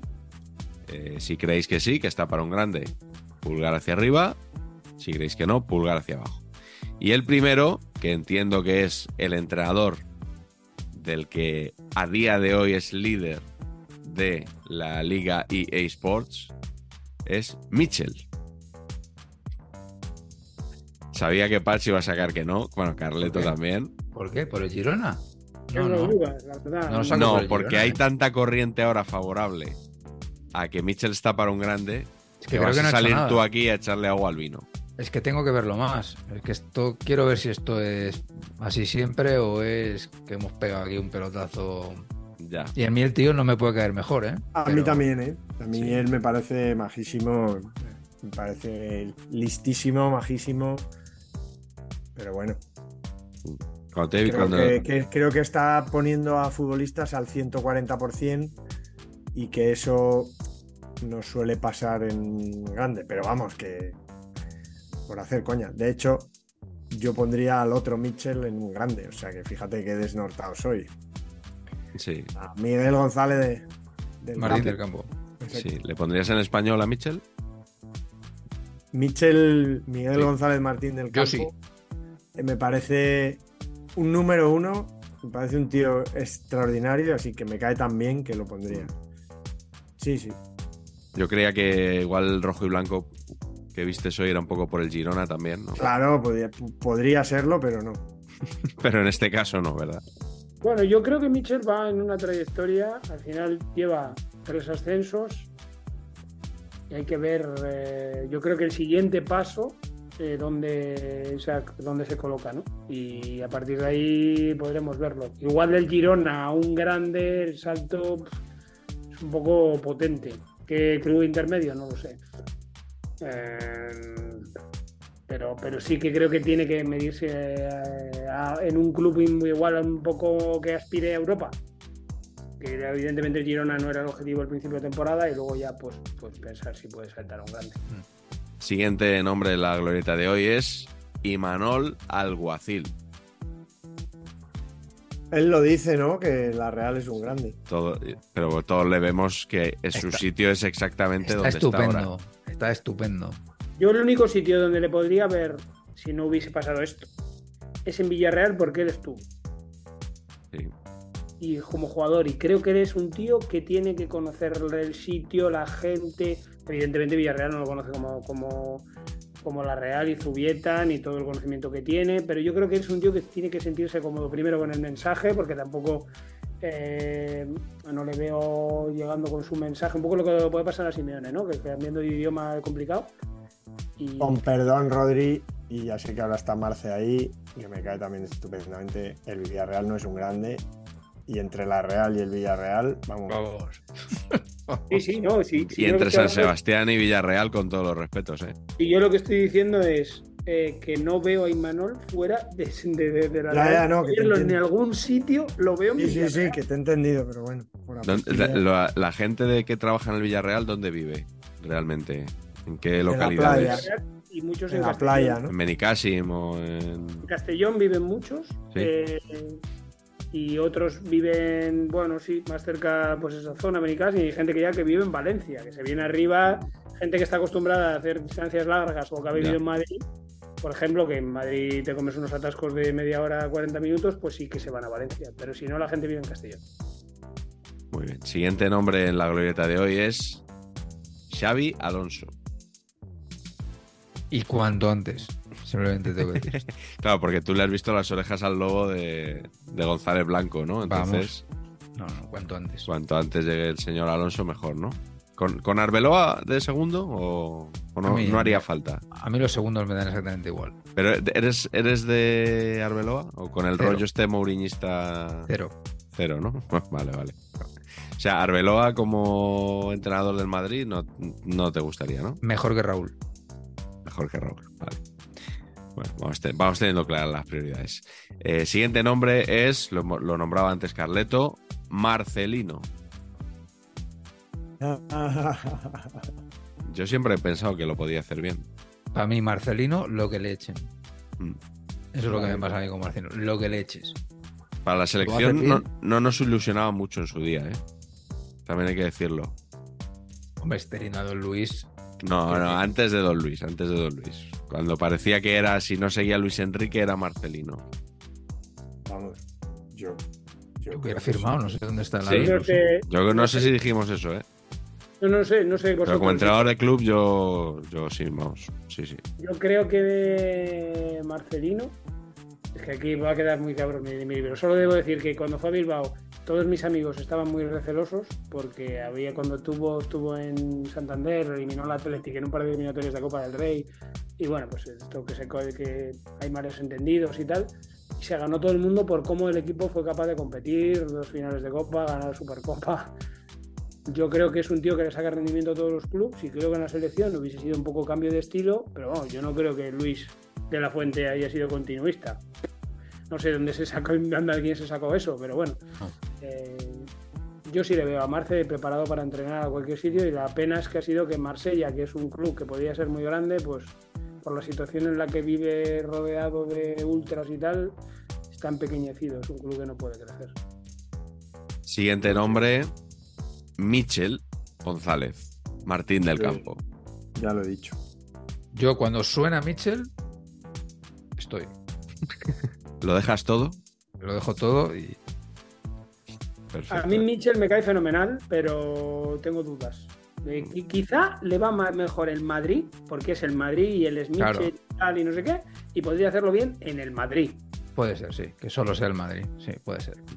Siguiente nombre, Rafa Márquez.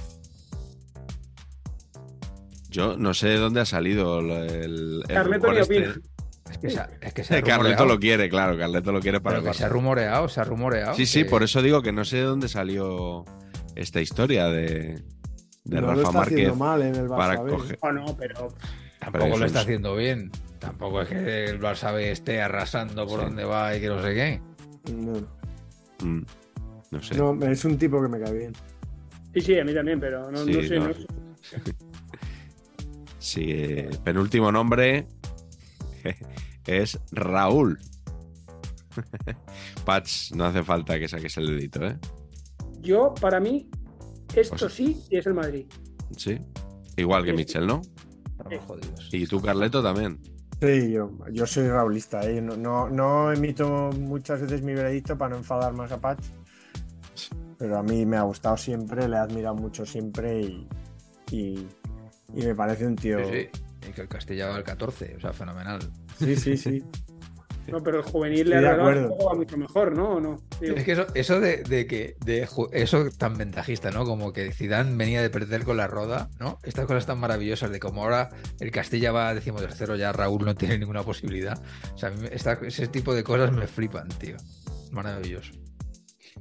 El último nombre en la glorieta de hoy es Marcelo Bielsa.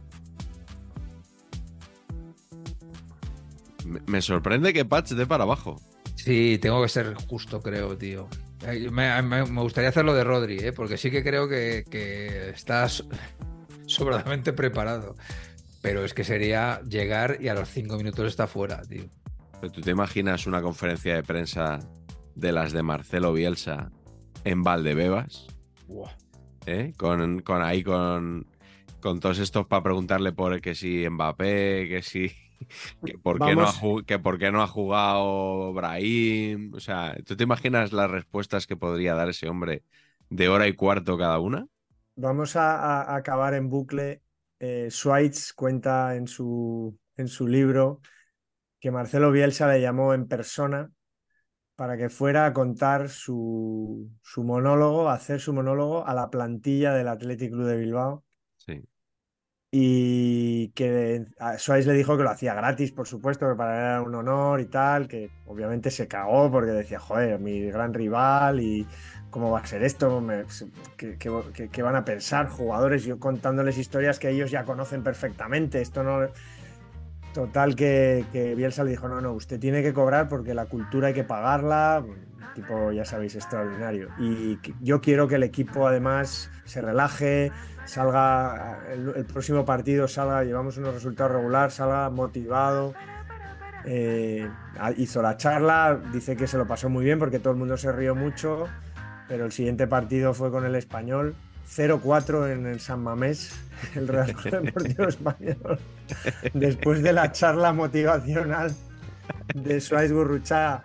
Así que imaginaros la charla de, no sé, ¿a quién llevaría? Imaginaos que entrena al Madrid y ¿a quién llevaría a dar una charla? A, a Miki Nadal. Yo lo que veo es de segundo a Sergio Ramos con Bielsa. Creo que podría ser muy bello. A ver, yo creo que, que Bielsa, como creo que he dicho Patch, eh, que en el minuto 5 se habría salido por la puerta, eh, porque habría discutido lo que pasó en Marsella y tal, ¿no? Eh, pero es que el recuerdo que yo tengo de, ver jugar al Atleti, cómo jugó y lo, que provocó en Leeds ahí con Horta y Gaby Ruiz y él es un tío lo que pasa es que es difícil de manejar y en un grande eso pues muy complicado. Pero a mí me gustaría verlo, a ver, cómo... ah, es un fenómeno. a ver cómo sale, ¿no? La, la historia. Yo la gran conclusión que saco de la charla aquella de Guruchaga al Athletic es que Bielsa le pagó en negro. ¿eh? sí, sí, sí, yo también. Eso hay, que... Un aguinaldo. ¿Quieres que me ponga a investigar, Miguel? ¿Me pongo? O sea, hago un especial sobre. Sí, sí, sí. Pagos en B en el fútbol español. Dar propinas no está prohibido. Super thanks. Super thanks. Activen, activen.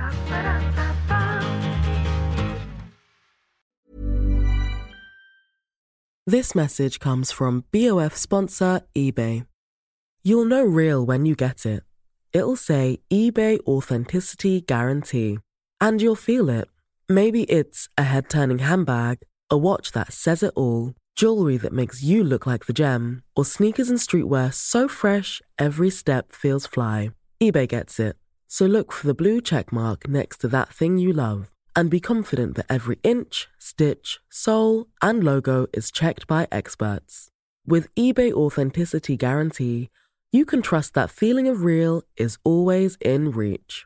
Ensure your next purchase is the real deal. Visit eBay.com for terms.